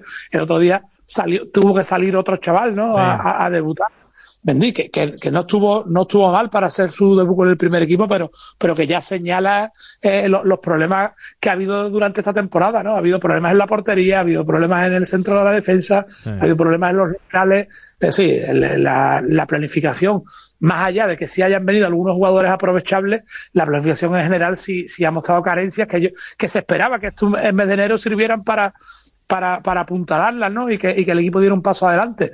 Todavía, todavía hay días por delante para que eso ocurra, pero, pero ya, por ejemplo, la Copa del Rey no, vuelve, ¿no? Ya, pero bueno, es que yo también lo de la planificación de enero me hace mucha gracia, porque es que, claro, estamos siempre con lo mismo. A ver, futbolistas que lleguen y empiecen a jugar en enero, Mirlos Blancos de estos se han contra Betis en la historia dos o tres.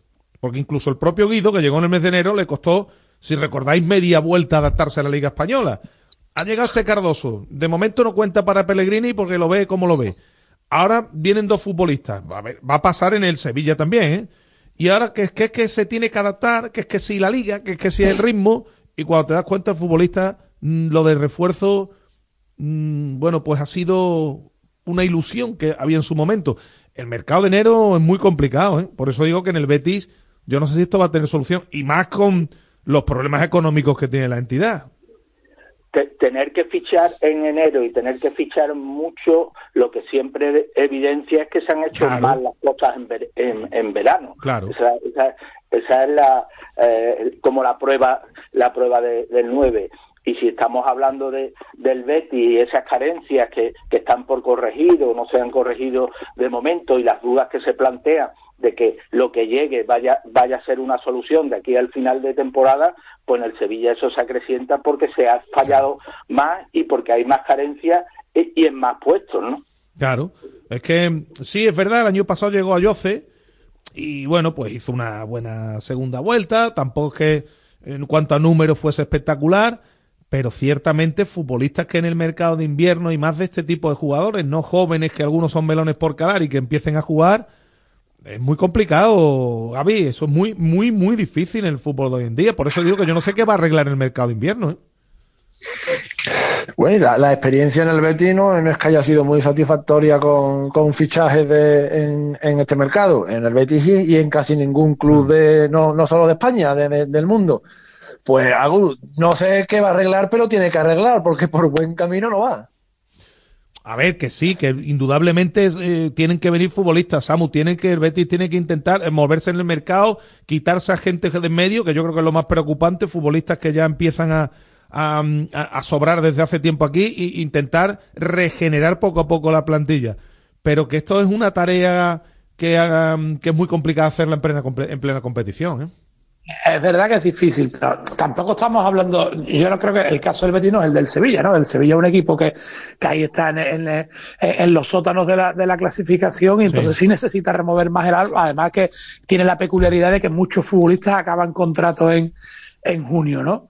Pero en el caso del Betis era apuntalar la plantilla, detectar una carencia que yo creo que, que se habían visto desde el inicio y, y, y haberle tenido cuanto antes, ¿no? Para, para darle herramientas al entrenador que, que, venía sosteniendo al equipo hasta, hasta que ahora estamos viendo que ya ni, ni con Pellegrini está siendo suficiente, ¿no? Que esa es la gran alarma sí. que, que, existe en el Betis ahora mismo, ¿no? Que será capaz Pellegrini una vez más de darle la vuelta de tuerca. Pues, pues sí, para, para, eh, la experiencia pasada reciente dice, dice que será capaz, pero, pero mejor será si se le da alguna herramienta también al entrenador para que, para que pueda eh, mover a la plantilla, ¿no? Lo como has dicho antes, si, si ya Pellegrini explotó el, el sábado contra los jugadores, que, hacía tiempo que, o, pocas veces en el Betis se, le ha escuchado esa, esa declaración, es porque está viendo que necesita remover el árbol, ¿no? Y, y eso también llega con, con caras nuevas. Cada vez se lo están poniendo más difícil, desde luego, eso sí, ¿no? Que si va a ser capaz de solventar esta situación o no, no lo sabemos, porque adivinos, adivinos no somos. Lo que sí es verdad es que cada vez tiene peor pinta el equipo. ¿Por qué? Porque cada vez se ha ido empobreciendo más la plantilla, ¿no? Han ido saliendo futbolistas importantes y los fichajes al final no acaban de arrancar y entre una cosa y otra, pues veremos para lo que le da al Betis. Después existe el problema de que hasta que arranque febrero sí Mm, decía, yo no sé si esto es una ventaja o un inconveniente. Decía antes Javi, Juanma, porque que ahora, bueno, pues no va a tener que rotar, pero claro, los futbolistas, a los futbolistas les gusta jugar a todos, ¿eh? Y si de algo os ha hablado es que Pellegrini ha tenido casi siempre saltando en la palma de la mano a todos. Eso, sin jugar, es complicado. Claro, y la manera de, de tenerlo saltando es, es, poderlo ir alternando entre semanas, tener menos, menos competiciones o que incluso esas competiciones sean menos, menos atractivas, pues también, también eh, repercute el, eh, la plantilla y es más difícil tener a todos a todos contentos, que tener a todos eh, engrasados, poder incluso descubrir algo que para el Betis también ha, sido fundamental, que es el poder tirar de la de, la cantera y encontrar ahí futbolistas aprovechables o que se revaloricen. Mientras menos competiciones eh, haya, pues es más difícil poder poder eh, hacer eso. Y evidentemente también porque hay jugadores que están en baja forma y no hay manera de, de que recuperen ese, ese estado de forma eh, que sí le ha dado réditos a, a, al Betis y eso complica más también la labor del entrenador. Claro, otra cosa, Gaby, que a lo mejor es por donde tú has querido tirar es que ahora entre lesiones y la gente que está en la, Opa, en la Copa de África haya plantel para, para afrontar eh, con garantías eh, dos competiciones, ¿no? A día de hoy. Bueno, ahora mismo va a tener un, creo que son tres semanas al menos, cuatro semanas con, jugando un partido solamente y creo que aunque tiene sus deficiencias, lo hemos dicho, la plantilla del Betis, un once de, de, de ciertas garantías para ganar a varios equipos de primera división tiene Manuel, tiene Manuel Pellegrini. Otra cosa es que no rindan como tiene que rendir, que, que, es uno de los principales problemas del Betis esta temporada. Años atrás había tres, cuatro, cinco futbolistas que, que, que siempre estaban eh, a, un 90, a un, 100, un 95% de, de sus posibilidades y esta temporada no se ha visto a, una cantidad así de, de, número de, jugadores estar a un nivel alto de, estado de forma, de fútbol, contando a Isco, a Jose y a Guido, y para ustedes de, contar, un día uno, otro día otro, pero no, no se han alineado cuatro o cinco futbolistas en el mismo día para, para ganar partido. Y esa no alineación de buenos futbolistas, sobre todo lejos del Villamarín, es lo que está haciendo que el Betis sea incapaz de ganarle a nadie. Bueno, pues veremos Samu para lo que da el equipo. Efectivamente, porque claro, con la gente que hay fuera, algunos pueden estar diciendo, oye, es que ahora el Betis, eh, si llega a seguir en la Copa, que siempre es positivo seguir, ¿eh? El Betis tenía, mm, iban a tener que repetir muchos futbolistas entre semana y el fin de semana. Eso es cierto, pero siempre es bueno seguir en la competición. No sé cómo esto también se puede interpretar, ¿no? Siempre seguir y además en, en, la copa que tanto, que tanto ilusiona a los béticos siempre, siempre es positivo, pero vamos a ver cómo lo gestionará el entrenador y para empezar el, sábado, ¿no? Cuando llegan, cuando llegan malos resultados, dos derrotas seguidas que, que eran, que no eran propias del, del Betis de Pellegrini, pues urge reaccionar cuanto antes y más en, en casa, donde el equipo sí se está mostrando, o por lo menos se ha mostrado más sólido, ¿no? Aunque en los últimos partidos eh, también empatara con el Girona, con el Madrid y perdiera con el Ranger, pero en casa sí la imagen había sido diferente a la, de visitante. Así recupera ese pulso, eh, coge esos tres puntos, pasa la treintena y, por lo menos en la liga sigue en esa pelea por Europa, ¿no? Todo lo que no sea ganar el sábado, pues sería ahondar todavía más y, encender ya, creo que, que definitivamente el botón de alarma. ¿Os llamó algo especialmente la atención el otro día para ir terminando a título individual? A mí me llamó mucho la atención después de ver, lo he comentado antes, cómo el equipo, eh, que, este, que de esto no hace un siglo, ¿eh? estoy hablando del partido del Girona, que fue el 21 de diciembre, antes con la Real Sociedad y con el Real Madrid, a mí me llamó mucho la atención eh, cómo acabó el, equipo esos partidos, con la fuerza eh, y lo fuerte, y lo, bueno, pues las prestaciones físicas que acabó el equipo esos partidos y cómo lo vi el, el sábado. Me llamó mucho la atención. Físicamente vi a muchos futbolistas, yo no sé si desbordados o, que no iban, las piernas no le iban, no sé si por las circunstancias, pero nada que ver, digo, en cuanto a la parte física, ¿eh? de cómo terminó el Betis el año. ¿eh? Si echamos la, mirada atrás, en, eh, en cuando cada, cada, partido del Betis fuera ha sido muy, muy, muy parecido. Es un Betis diferente a cuando juega en el, en el Villamarín, contra el Real Madrid compitió muy bien, contra el Girona, como tú, dicho, como tú has dicho, ha podido ser uno de los rivales que, que, más cosquilla le haya hecho a, la gran sorpresa de la, de, la temporada. Incluso es más, el Girona ha ganado muchos partidos en el tramo final de los, de los encuentros y fue el Betis el que pudo ganar el partido. que estuvo más cerca. En, en el, tramo final. Eh, es un Dr. Jekyll y Mr. Hyde cuando juega ante su gente y cuando juega fuera. Y eh, desgraciadamente esos equipos no, no suelen conseguir cotas importantes en una temporada. Sí que resultó eh, sorprendente si, si lo comparas con, con ese último partido del año, pero como, como bien estabais diciendo también, no son las mismas prestaciones las, las del Betis, no es un equipo eh, que, se caracterice precisamente por, por crecerse especialmente en, en corral ajeno. Y, y, eso también se vio en el partido de Copa, pero es que también la, la, competición tiene sus peculiaridades y el, el, el, jugarse a un solo partido, eh, hay que afrontarlo de otra manera y quizás el, el Betis no esté sobrado de futbolistas de carácter para afrontar esos partidos y, no olvidemos otra cosa, que la baja de Guido sí es muy importante para, para dotar de, ese equilibrio, de esa garra a, al Betis y eso eh, lo echó bastante en falta en, Vitoria. Samu.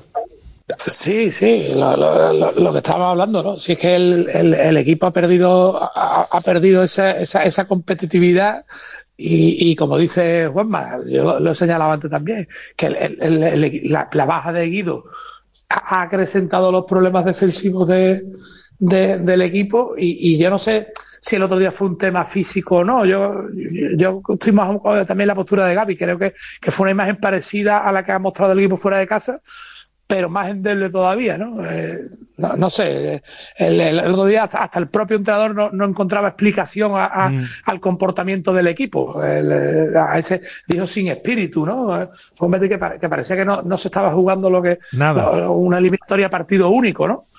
Eh, eso llamó la atención y, y, y, es lo que es lo que ha preocupado, que no ha sido normal eso en el, en el Betis de Pellegrini. Por eso te digo que, que urge ver la respuesta el sábado, sábado sí. eh, reconducir la situación y, y, conseguir esos puntos que, que por lo menos lo dejen en esa pelea por Europa en la liga, en el torneo de la regularidad, donde, donde tiene que mantenerse, ¿no? Tiene que mantenerse en esa, en esa pelea para que, para llegar al sprint final con, con opciones europeas. Muy importante, efectivamente, lo del próximo sábado ante Granada, que será lo próximo para el Betis. El Sevilla, lo próximo que tiene es el sorteo de esta tarde, a ver qué dictaminan las bolitas. Que la bolita del Sevilla ya esté en octavos es mucho, es mucho dentro de, de la temporada que está haciendo el Sevilla. Y alguien dirá, oiga, mucho estaba enfrente del Racing de Ferrol. Sí, es verdad, el Racing de Ferrol, la primera parte a mí no me dio la sensación de ser el segundo clasificado en la, en la segunda división. En la segunda parte, ya cuando entraron algunos futbolistas que comentaban los eh, eh, bueno pues los más puestos en la materia habitualmente titulares ya apareció otro equipo y le metió la, las cabritas en el corral al Sevilla tanto es así Juanma hombre ya nos quedará la duda que el Sevilla gana el partido a raíz de la expulsión ¿eh? que esto también hay que ponderarlo ¿eh? sí porque había generado dudas es verdad que sorprendió gratamente dadas las escasísimas prestaciones que está teniendo el Sevilla esta temporada, que en la primera parte apenas pasará a puro, pero, pero en cuanto llegó ese gol del empate empezaron los fantasmas, eh, empezó también eh, el Sevilla a perder muchos balones, a, a, a no generar juego, juego apenas, y es verdad que se revitaliza gracias a esa, a esa expulsión que bueno, luego vistas las imágenes y, y todo, en este caso casi le benefició al Sevilla que, que, que hubiera VAR sí. porque no se ve un contacto muy muy, muy claro. rigurosa, muy rigurosa. Claro, claro, lo que pasa es que al ser una amarilla tampoco sé hasta qué punto eh, esa tarjeta podría haberse eh, quitado, pero bueno. El año pasado, caso... Juanma, en esta ronda en, me ocurrió lo mismo yo no sé qué, a, a todos, ¿eh? no, no hablo del Sevilla, a todos los equipos de primera, en estos tipos de partidos, los árbitros, no sé si la federación, obviamente le interesará que cuanto más primeras pasen, cuando hay que echar una manita, la decisión siempre a favor, siempre ha pasado esto en el fútbol, ¿no? A favor del más fuerte. Y lo cierto es que eh, resultó determinante para darle ese, ese, ese impulso al Sevilla para para irse hacia adelante y, y, no generar dudas. Bueno, hubo hasta una parada de Dimitrovic antes en un error de, de Sergio Ramos que también pudo significar el, el 2 el 2-1 y no, no está el Sevilla para, para muchas remontadas por las pocas prestaciones que está ofreciendo eh, hmm. en ataque, ¿no? Entonces, bueno, eh, sea como fuere, está ha, ha, pasado, ha pasado y, ese, sí. y, ese, y esa inyección de moral le viene magnífica con otro con otro apunte que también es importante, que el, hecho de que los dos goles los marcaran dos futbolistas que uno porque no ha tenido apenas prestaciones en el, en el Sevilla desde desde que se produjo su fichaje, porque ha estado la mayor parte de, del tiempo eh, lesionado y otro Juanlu porque eh, empezó muy bien siendo como alternativa de, de, Navas, pero en los últimos partidos estaba ofreciendo eh, muchas dudas. Y más allá de que su partido ayer no fuera redondo, el, el, marcar ese gol, que al final fue el que le dio la victoria y el pase al Sevilla, también le puede servir de estímulo al chaval. Sí, más allá de eso, lo que hemos comentado Gaby y Samu, que está en octavos y que pocas conclusiones, al menos a mí, en positivas, puede, o yo creo que casi todo el mundo puede dejar el partido de ayer. Bueno, lo más positivo es que la bolita que está en y que la bolita está en y el que, la y, y, que la bolita hoy del Sevilla está, estará en o me el digo en esto el porque fíjate el Barça que también le metió el Barbastro las carreritas en el corral, el Valencia también, cómo ha pasado los Asuna, es decir, que aquí cuesta pasar y tal y como estaba el Sevilla, que estar en octavos ya es mucho. Y que no hay tanta diferencia entre los equipos de primera y los equipos de segunda, porque cada año, como he dicho muchas veces, los equipos de primera son, son peores. Son peores y cuando sí. tú no estás cuando, cuando tú no estás bien, pues cualquier rival que, que esté bien entrenado, sea profesional y, y, sepa competir, pues, pues, pues te puede meter en un, en un lío. Con todo, uno, dos y bolita en el bombo y, y el Sevilla a ver qué rival le toca en octavo de final.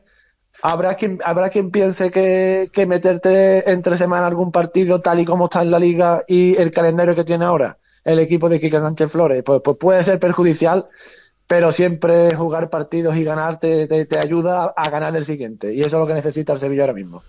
Es que Agu, después de- del, del partido contra el fue decepcionante, ¿no?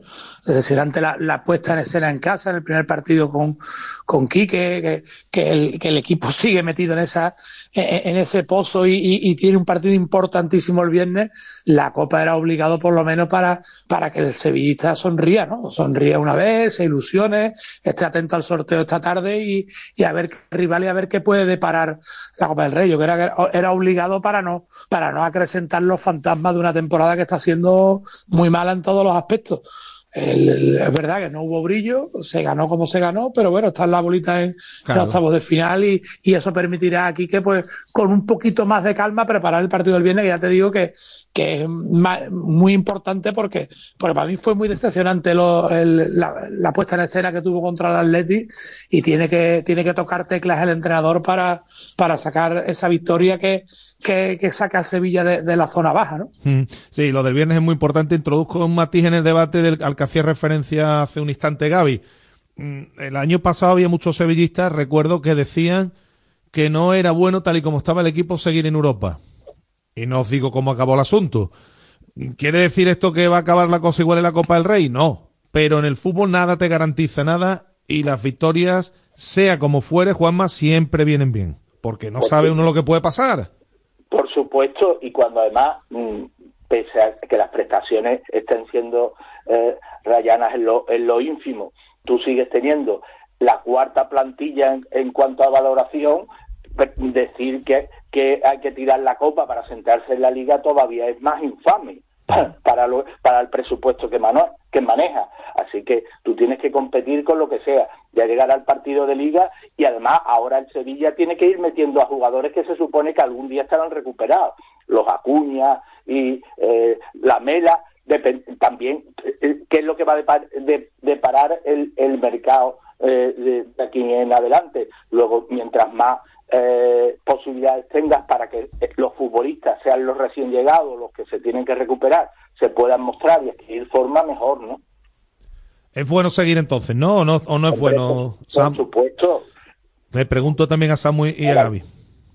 Pa- para mí, por supuesto, está, está claro que, que como dice Juanma, el, Se- el Sevilla con el presupuesto que tiene, después de la de- decepcionante o el fracaso europeo, ¿no? De- eliminado de, de todo, eh, en la Copa no podía caer a las primeras de cambio ante, ante un segunda, ¿no? Tiene, tiene que buscar ese, esa chispa de ilusión en la Copa, que, que, que ya sabemos que muchas veces depende también de, de los sorteos que vaya deparando y de, de lo que venga, pero pero que no pero que no podía no podía dejarlo escapar esta ronda y ya veremos qué pasa.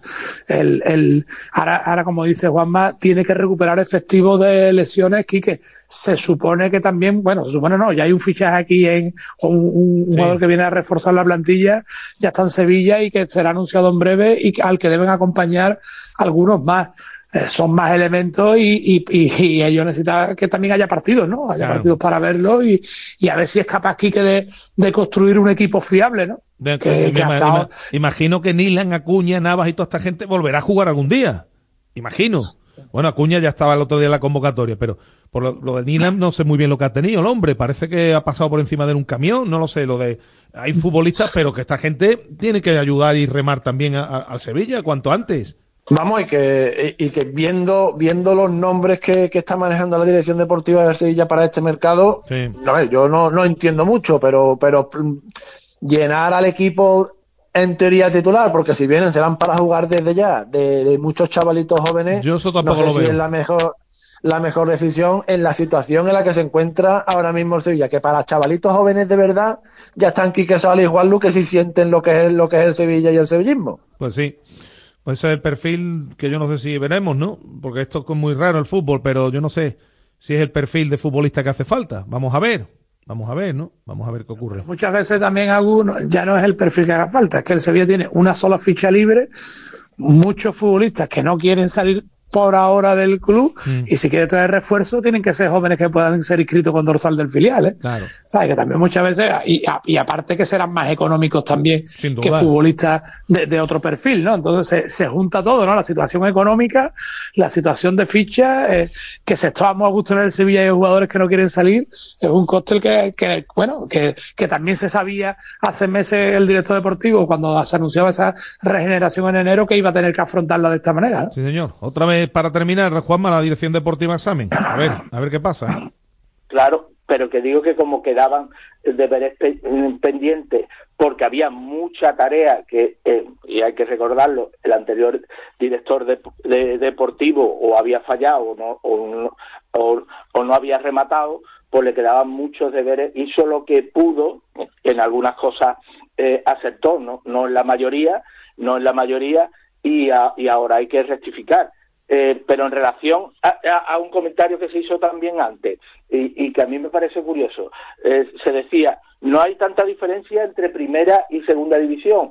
Y es verdad que se está produciendo. Y a mí lo que me llama la atención es que no se bucee en, en futbolistas de segunda que estén triunfando, Sí, que sí. tengan a lo mejor una cláusula eh, barata y que el ejemplo que en su día supuso Vitolo, aunque no hay que llegar a ese nivel, eh, porque, porque le dio un rendimiento brutal al Sevilla, tanto en lo económico al traspasarlo. Eh, eh, Juanma, el, Ala- el Alavés se ha hecho con Carlos Vicente, el mejor futbolista del Racing de Ferrol, por ejemplo. Pues, Pues es que ese es el, eh, el ejemplo también que nos sirve en esta ocasión. Cómo no se y, y se prefiere a ir a futbolistas que, que requieren una aclimatación Pues sí. y que en el caso del Sevilla ahora no, no, no le va, no le va a dar tiempo a, a tenerla, ¿no? Por las urgencias que hay y por el escaso margen de tiempo que, que queda, ¿no? Claro, pero es que en el fútbol lo, tienen que cobrar tantas manos que ya sabemos también cómo funciona esto, ¿no? No hace falta que digamos más. Eh, eh, Pues te hacen pensar mal, te hacen pensar Claro. mal la- las cosas que, que suceden. pues sí. Pues nada, nos quedamos sin tiempo. Juanma, que te doy las gracias como siempre y te mando un abrazo. Muchas, muchas gracias. Otro para vosotros. Eh, Samu, gracias por estar, ¿eh? Un fuerte abrazo. Siempre un placer, un abrazo para todos. Y Gabriel Galán, gracias, amigo. Un fuerte abrazo. Un abrazo para todos. Bueno, señores, nos marchamos. Hasta aquí llega directo Marca Sevilla. Que pasen una feliz tarde. ¿eh? Gracias por estar ahí, como siempre. Un saludo. Adiós. Radio Marca. El deporte que se vive.